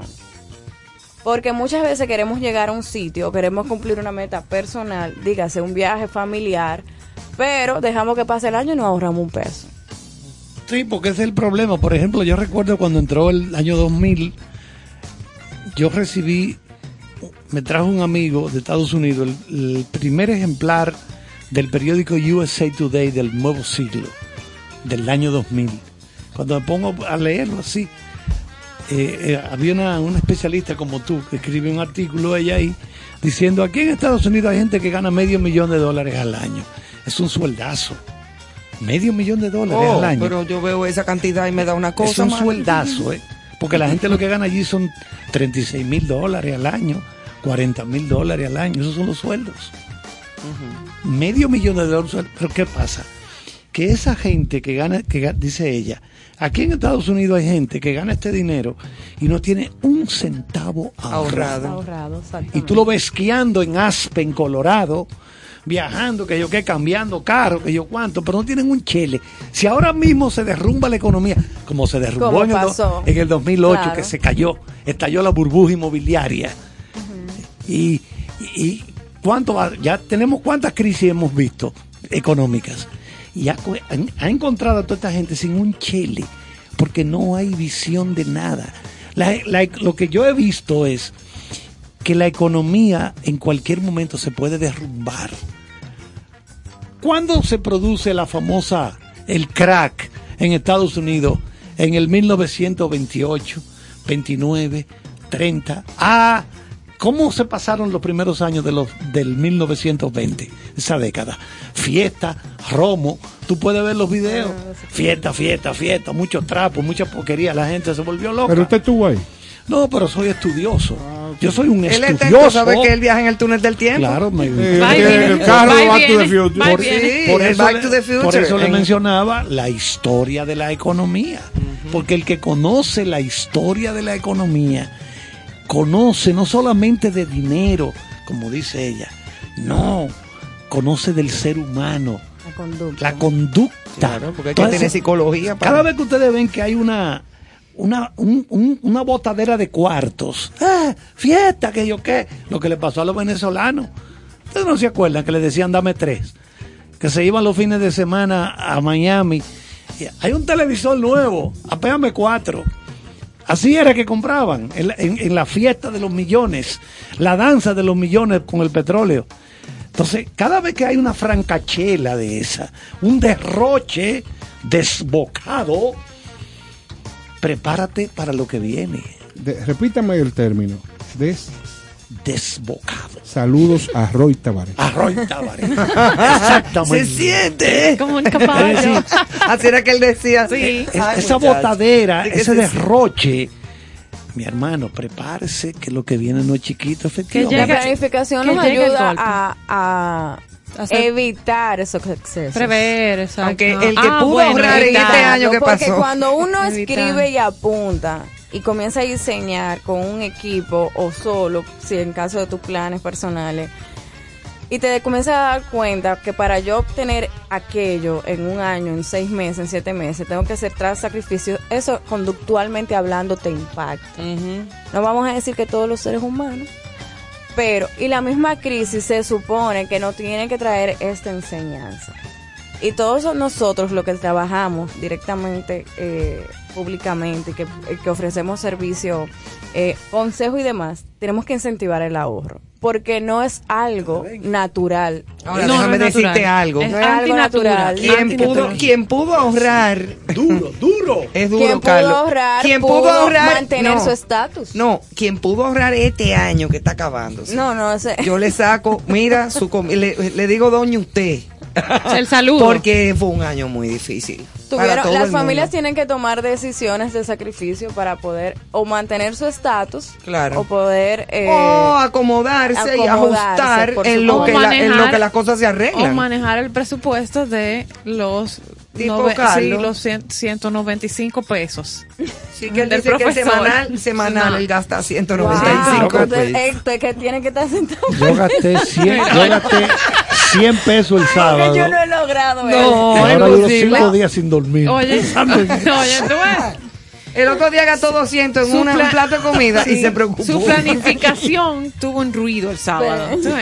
Ya eso le afecta a su Hay una sueño. alerta. hay Bueno. una- alerta. Ángela, ¿cuáles errores se cometen en la planificación o que hay que evitar? Eh, así, cortito. que- Eh, no trabajar con el equipo, la Ok. planificación, eh, un error grandísimo. A nosotros eh, por cultura nos aburre el término filosofía empresarial, que eso es la misión, la visión y los valores Ajá. que están en la pared de la empresa. Sí, la sí, gente pasa que por son ahí. ve. fotos. Eso es lo que te recuerda hacia dónde vamos. Y si tú no entras a tu oficina, a tu trabajo, y volvemos a hablar en la parte personal, si tú no tienes esa visión clara, tú todos los días entras a hacer algo operativo. O sea, tú no sabes para dónde tú vas, por ende, tu enfoque va a la derecha y tu jefe lo que quiere que tú vayas a la izquierda. O tu meta lo que quiere, o sea, se está yendo a la izquierda. O sea, tener bien claro esa visión, esa misión. Los valores son fundamentales. Y los valores, siempre le digo a los clientes, va a depender de la personalidad del equipo. Porque según la experiencia de cada equipo, para ti un valor puede ser la lealtad, para el otro un valor puede ser compromiso, pero por ejemplo, una empresa de publicidad o marketing, un valor es la creatividad. Totalmente. Pero tampoco me pongan 10 valores porque ya yo sé que es mentira. Exacto. ¿Entiendes? O sea, enfocarse en valores para diseñar esos procesos.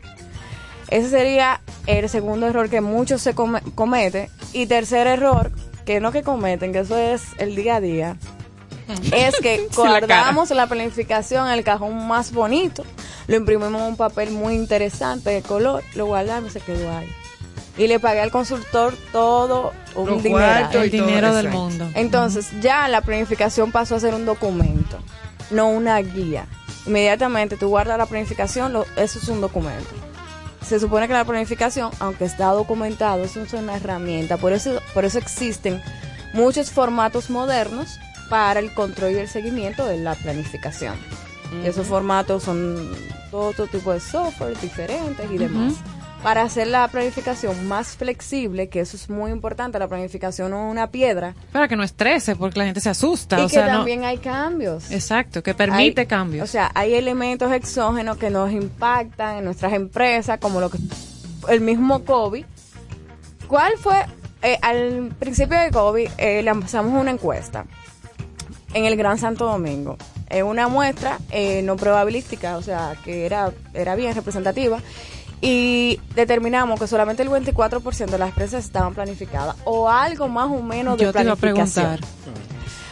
Entonces, otra pregunta es, ¿utilizaron eh, la planificación para poder eh, aguantarse con el COVID? O sea, poder crear una estrategia solamente el 16%.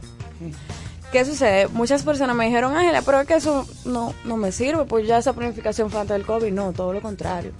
Porque eso es lo que te va a recordar donde tú querías llegar.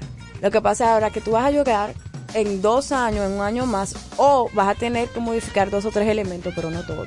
Malo cuando tú tienes que comenzar de cero.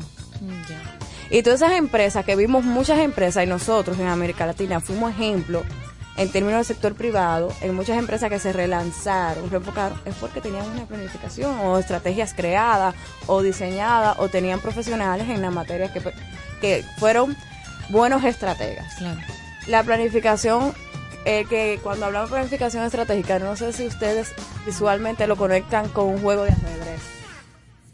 Es porque es hacer los mejores pasos, dependiendo de qué, de las situaciones externas. La situación externa es tu, es tu competencia. Entonces, por eso que se relaciona mucho con los juegos de ajedrez. Excelente, excelente. Bueno, explicación. Este muchacho me va a dar un golpe. Sí, eso es hablando de nuestro técnico. Bueno, pues. Buenísimo el tema, espero como que tú sumamente sigas viniendo interesante. aquí siempre, ¿verdad que sí? Para, hablar de muchos temas en cuanto a economía se Tiene el refiere. compromiso de que podamos seguir aprendiendo. Ya un Claro. compromiso público. ¿eh? Ay. Bueno, públicamente te lo estamos diciendo. Eso es Yo- un Sí, placer, sí, de sí. verdad, La, idea apoyar. sería esa, que Ángela, siempre y cuando sus compromisos se, se lo permitan, nos acompañen. Claro. Para que toda, todos esos criterios y todo ese conocimiento que tiene pueda compartirlo. Y que los, los radioyentes y la gente que nos sigue en las redes Ujú. pueda implementar toda esa, esa Esos información. conocimientos. Claro que sí. Muchísimas gracias, Muchas gracias a ustedes. De verdad. Y a los un oyentes placer. también. un Gracias placer haberte tenido aquí. Y yo, que apenas sé contar hasta 10, estoy aprendiendo contigo. Muchísimas gracias. Qué humilde. Gracias. Sí. bueno, nos vamos con musiquita. Y en breve, pues nuestro último segmento del programa. Bueno, lo que llega a la música, nuestra recomendación, Ángela, es ser duro en el gasto. Cuéntale que de quién tú eres persona non grata. Ah, bueno, tú sabes, Ángela, que cada diciembre mi cara aparecen muchos afiches por toda la ciudad donde la, la afiche siempre es la asociación Dame lo mío en Navidad, me declara persona non grata. Non grata. Claro, en el dame lo mío en Navidad. Porque yo no suelto ni las gracias. No da ni la hora. Ni la hora. Bueno, no tengo reloj por eso. Ah. Ni, ni la hora. La hora. Carlos. no Persona non grata siempre. Pero profesor, quería puntualizarle que en la vida todos los extremos son malos. ¿Usted sabe por qué? Porque si a un plan estratégico usted no le da los recursos necesarios para poder poner en práctica y que esas ideas vuelen, lamentablemente el objetivo no se cumple. Ahora, ¿qué tiene que ver el plan estratégico con el dame lo mío? Bueno, tú- yo te invito a que a tú salgas a la calle, busques cuatro, dame lo mío, Ajá. y hagas tu investigación y tú vienes mañana. Y me pica pica de los políticos. ¿tú pica sabes lo que me pica. pasó a mí? Yo tenía años que no iba al play y yo el sábado fui al play. Mm. Y hay un amigo que me saluda muy efusivamente en la salida. Y hay un tipo parado en un sitio donde están brindando una cerveza. Y me llama, yo lo miro y digo, oye, no lo conozco. Y el tipo se acerca y me dice al oído, los pica pica siempre han sido tuyos. Ay. tú sabes, estamos por aquí. Los pica pica. Tú sabes que, muchacho, el que no le da un pico, un pica pica de eso le vocean. ¡Neto, ladrón! Ah, se paran toditos Claro. si tú no le das lo tuyo. No. No, y, grata y así como no así como Carlos eh, lo declaran persona no grata así. Exacto. los pica pica tienen algo en contra cuando me ven Ah, ¿Qué? porque yo le exijo le digo cuando ustedes al final de la noche sumen lo que han eh, conseguido me van a dar la mitad Ay, mamacita. Señores. estratega, una estratega. Claro, lo dejamos con buena música y esto seguimos con México Gracias, Alejandro. Fernández en un tema de Navidad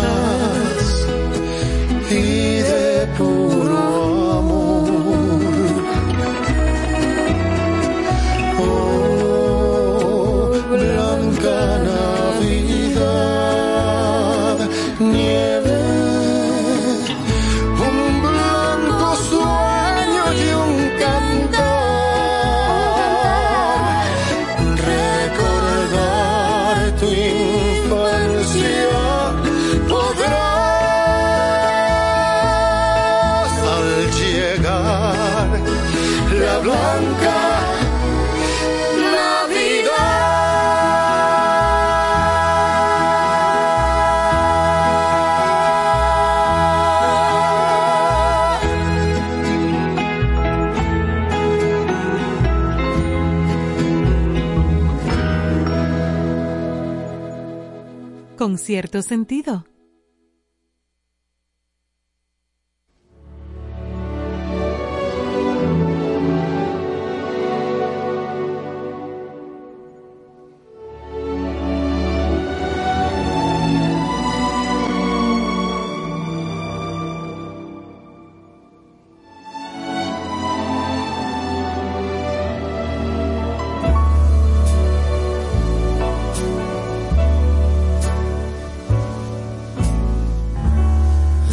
Castañas en el asador, nacimientos llenos de color, las canciones que nos hablan de amor, villancicos en el corazón, las campanas suenan, cenar en casa es tradición. La noche buena ya llegó. Los pequeños inquietos por saber los regalos que han de amanecer. Y llegará Dios en Navidad para llenar el mundo de felicidad y con su amor a todos nos contagiará su alegría, belleza y bondad. Tan solo queda algo al niño que vive dentro de ti. Que junto al árbol vamos a celebrar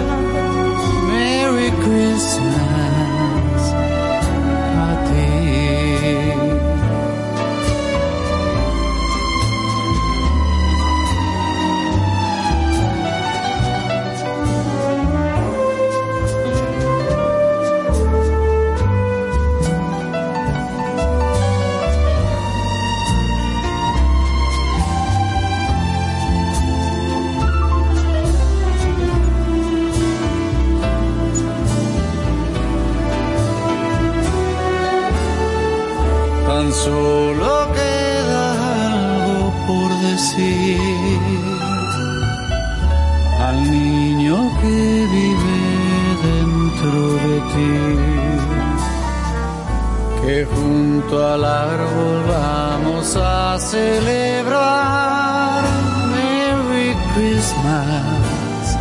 Te deseo feliz Navidad.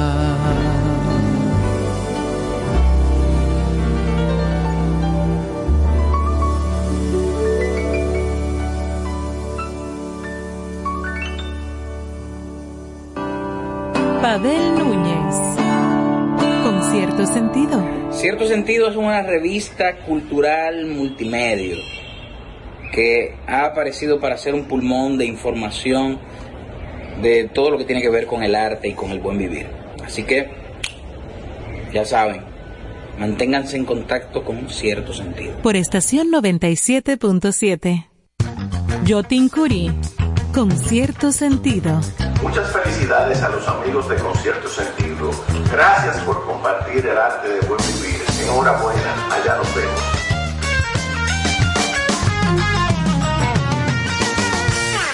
Ahora. En contexto. Con cierto sentido.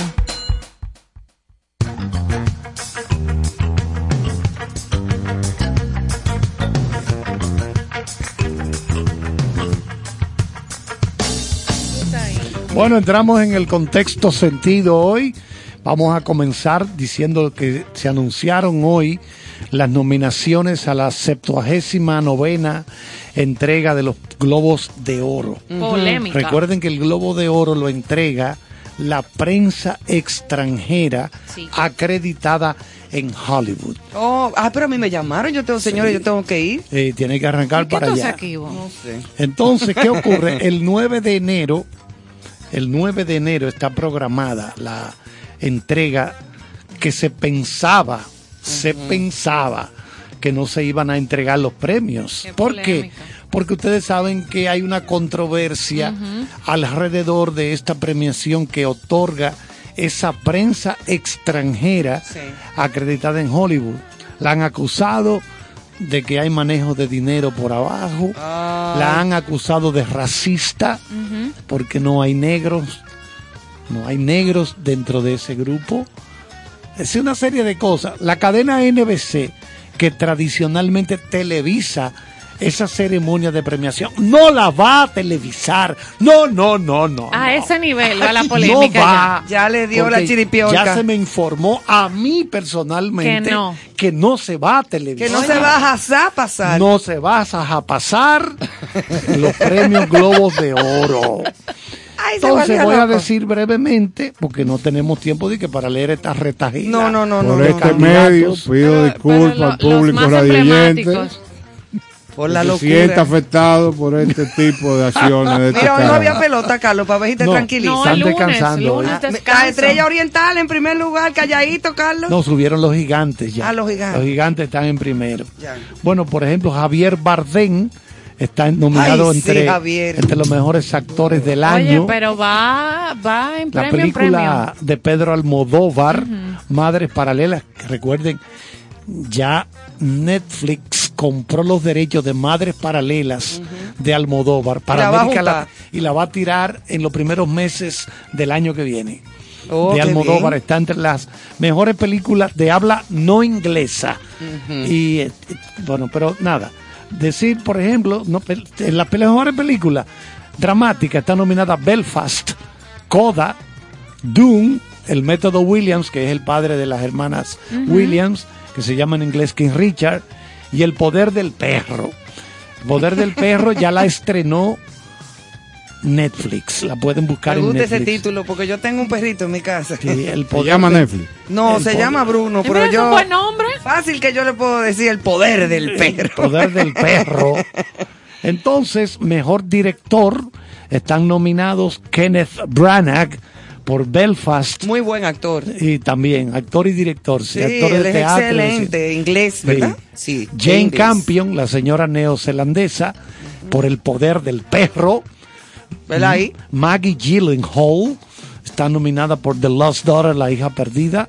Steven Spielberg, Ay, nominado por West Side Story. Ese otro monstruo. Que ya se estrenó en Dominicana el jueves. Está en las salas de cine Amor sin Barreras o West Side Story. Y finalmente está nominado también como mejor director el canadiense Denis Villeneuve por la película Dune. Muy bien, bueno. Profesor, dentro de su expertise, yo quisiera que usted me averigüe si el poder del jefe ha tenido alguna premiación, alguna nominación o alguna premiación. ¿Pero de cuál Porque si el poder del, del perro ya tiene su nominación, Claro, el poder, del, del jefe. debe tener. No, yo creo que el perro está por encima de ese señor. Claro, claro. Déjalo así. no, no agite. No Pero agite. qué barbaridad la de esta señora, ¿eh? No, no agite. Cuando usted Ahora, ustedes sabían que la India celebró este exacto. lunes el triunfo de una nueva Miss Universo, la India Harnas Chandú. India. ¿Viste? India. una Se lo victoria la India. que desa- no, una mujer preciosa, ¿eh? Sí, una muñeca, Una realmente. belleza de mujer. Mi amiga. Sí, amiga tuya. Ok. Una victoria que desató la alegría en la nación asiática al convertirse en la tercera mujer del país en lograr el primer puesto en este certamen. Shandú se alzó anoche con la corona de la reina de belleza 21 años después de que su predecesora india, Lara Dutta, ganase el certamen en el año 2000 eh, y que en el 1994 lo hiciese por primera vez en la historia del país Sushmita Sen, que es o fue la primera ganadora de, de- de la India, la como, India. como Miss Universo. Así es que felici- dic- dicen felicitaciones de todo corazón a Arnaz Chandú de Kardigarh por haber sido coronada como Miss Universo 2021. Enhorabuena. Ah, hablé yo hasta hindú hoy aquí. Increíble, ¿eh? No es fácil. Señores, Bellísima. y vamos a Una felicitar del país de también mañana. eh, a nuestro amigo Sayas. Ay, Alberto Sayas. Alberto Sayas eh, volvió a triunfar con el propósito Y al país. de sí sí de, de honrar al país o convertir el país de nuevo en ganador de un récord Guinness este caso fue el de la bachata Ay, sí. él logró unificar 600 parejas en un espacio de la ciudad de Santo Domingo precisamente el malecón cerca del obelisco y frente a donde hoy se aloja la- el Ministerio de Cultura y esas 600 parejas eh, bailaron un tema eh, o sea, original que se hizo eh, grabado por la ñoñaito. Sí, Luis Segura, que es el mejor representante de la bachata. Es así, es así. Y queremos felicitarlo porque Alberto es un ganador y todo, Tremendo, todo lo que se ha propuesto, y aparte de los trabajos de la televisión que son de alta calidad, Sí, señor. eh, lo que se propone lo logra. Y ahora, en vez de una nación foránea eh, que tenía ese récord, Polonia. sí, Polonia, Polonia ya, lo ya ustedes saben. Pon tú. Polonia Di que. Polonia, di que, que con bachata. No, No, eso pero somos tienen nosotros. derecho también. Sí, está bien, Porque- que tengan derecho, pero no nosotros. Oh, pero ven acá, hay que... Pero volvió a la cuna. ¿A dónde va? ¿A dónde? Aquí. Mira, eh, es que se va pegando. Yo, No, no, lo que pasa es que Polonia eh, era la tierra de nuestro querido Papa amigo pasado, entonces Y él bailaba bachata. no necesariamente, pero tiene derecho. No, pero ya esa No intensidad. lo defienda más ya. Con aquí, Ivonne, parece que eso se va cruzando. ¿se ve? Ay, qué cosa tan grande. Bueno, vamos a decir que ayer terminó la temporada de la Fórmula 1. Ay, no. Finalmente no ganó de Max eso. Verstappen. Mira, Johanna lloró. Ganó Max Verstappen. Yo perdí porque yo quería que ganara Lewis Ay, no. Hamilton. Pero También, Johanna.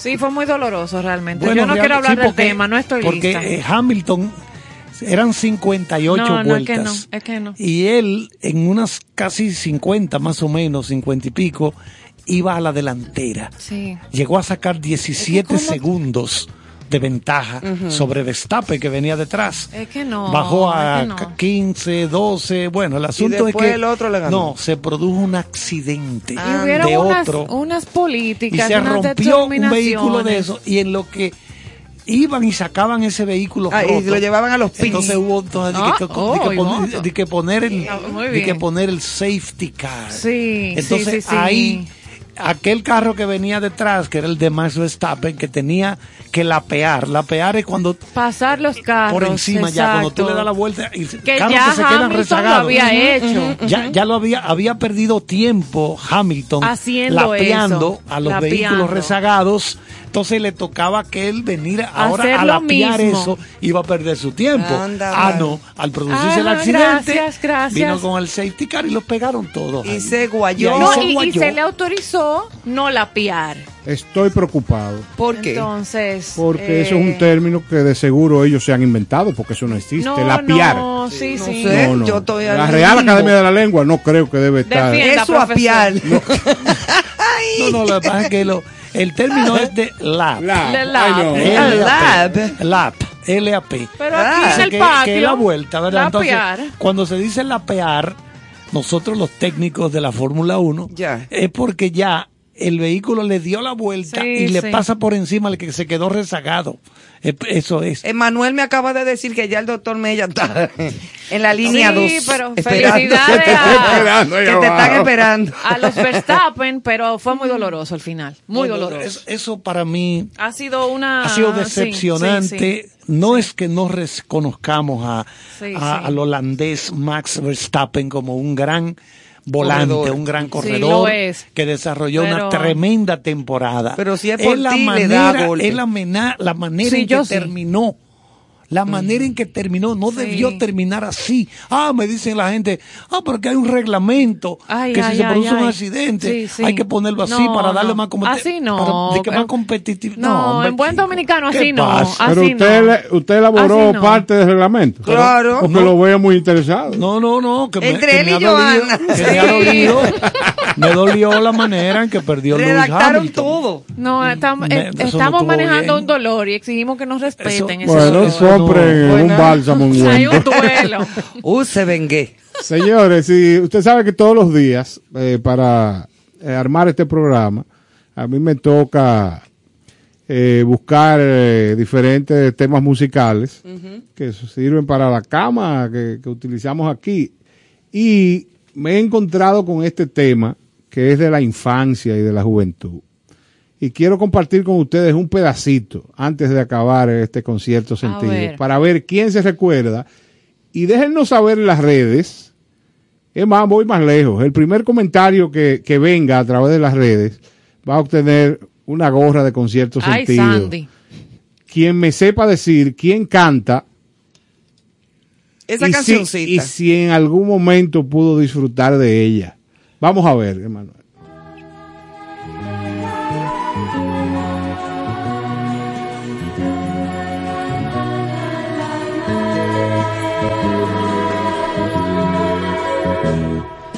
Ya pasó Nochebuena, ya pasó Navidad. Esta noche comienza un año más.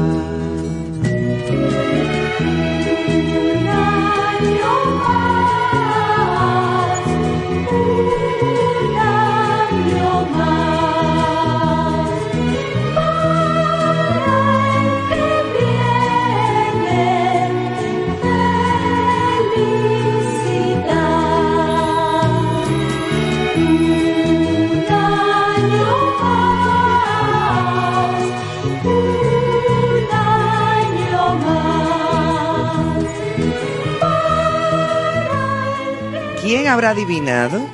No, yo no, no, Vamos no, a chequear las redes. Adivina, adivinador y mañana decide. Sí, mañana, claro, Si no, claro. pues entonces volvemos y repetimos otro pedacito mañana. ¿Qué Sí, te yo parece? creo que sí. Excelente idea. Claro, claro. No lo vamos a decir quién fue. Señores, pues hasta aquí con cierto sentido. Me pica la mano. Hasta mañana. Ah, eso, Eso es un dinero, sí. Ay, Pero no sé si es que tú lo dejes. No.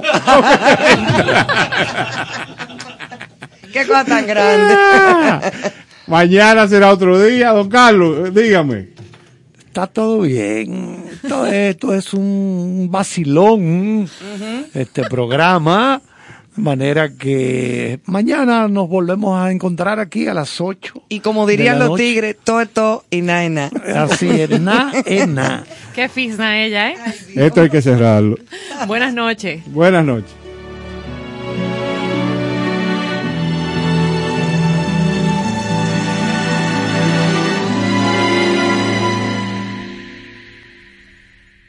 Llegó, suena así, Jingle Bell Rock. Viene con swing, es el ritmo a seguir.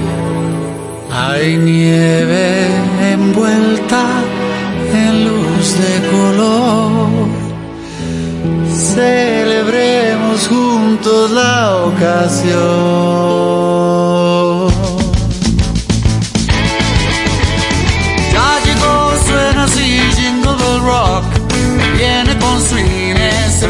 Seguir. Hay nieve envuelta en luz de color. Celebremos juntos la ocasión. Alegría en compañía, es Jingle Bell Rock. Que brinda con sabor e ilusión. Campana sonando al tic-tac del reloj. Contagia su emoción. Abracemos el momento, la noche es de los dos.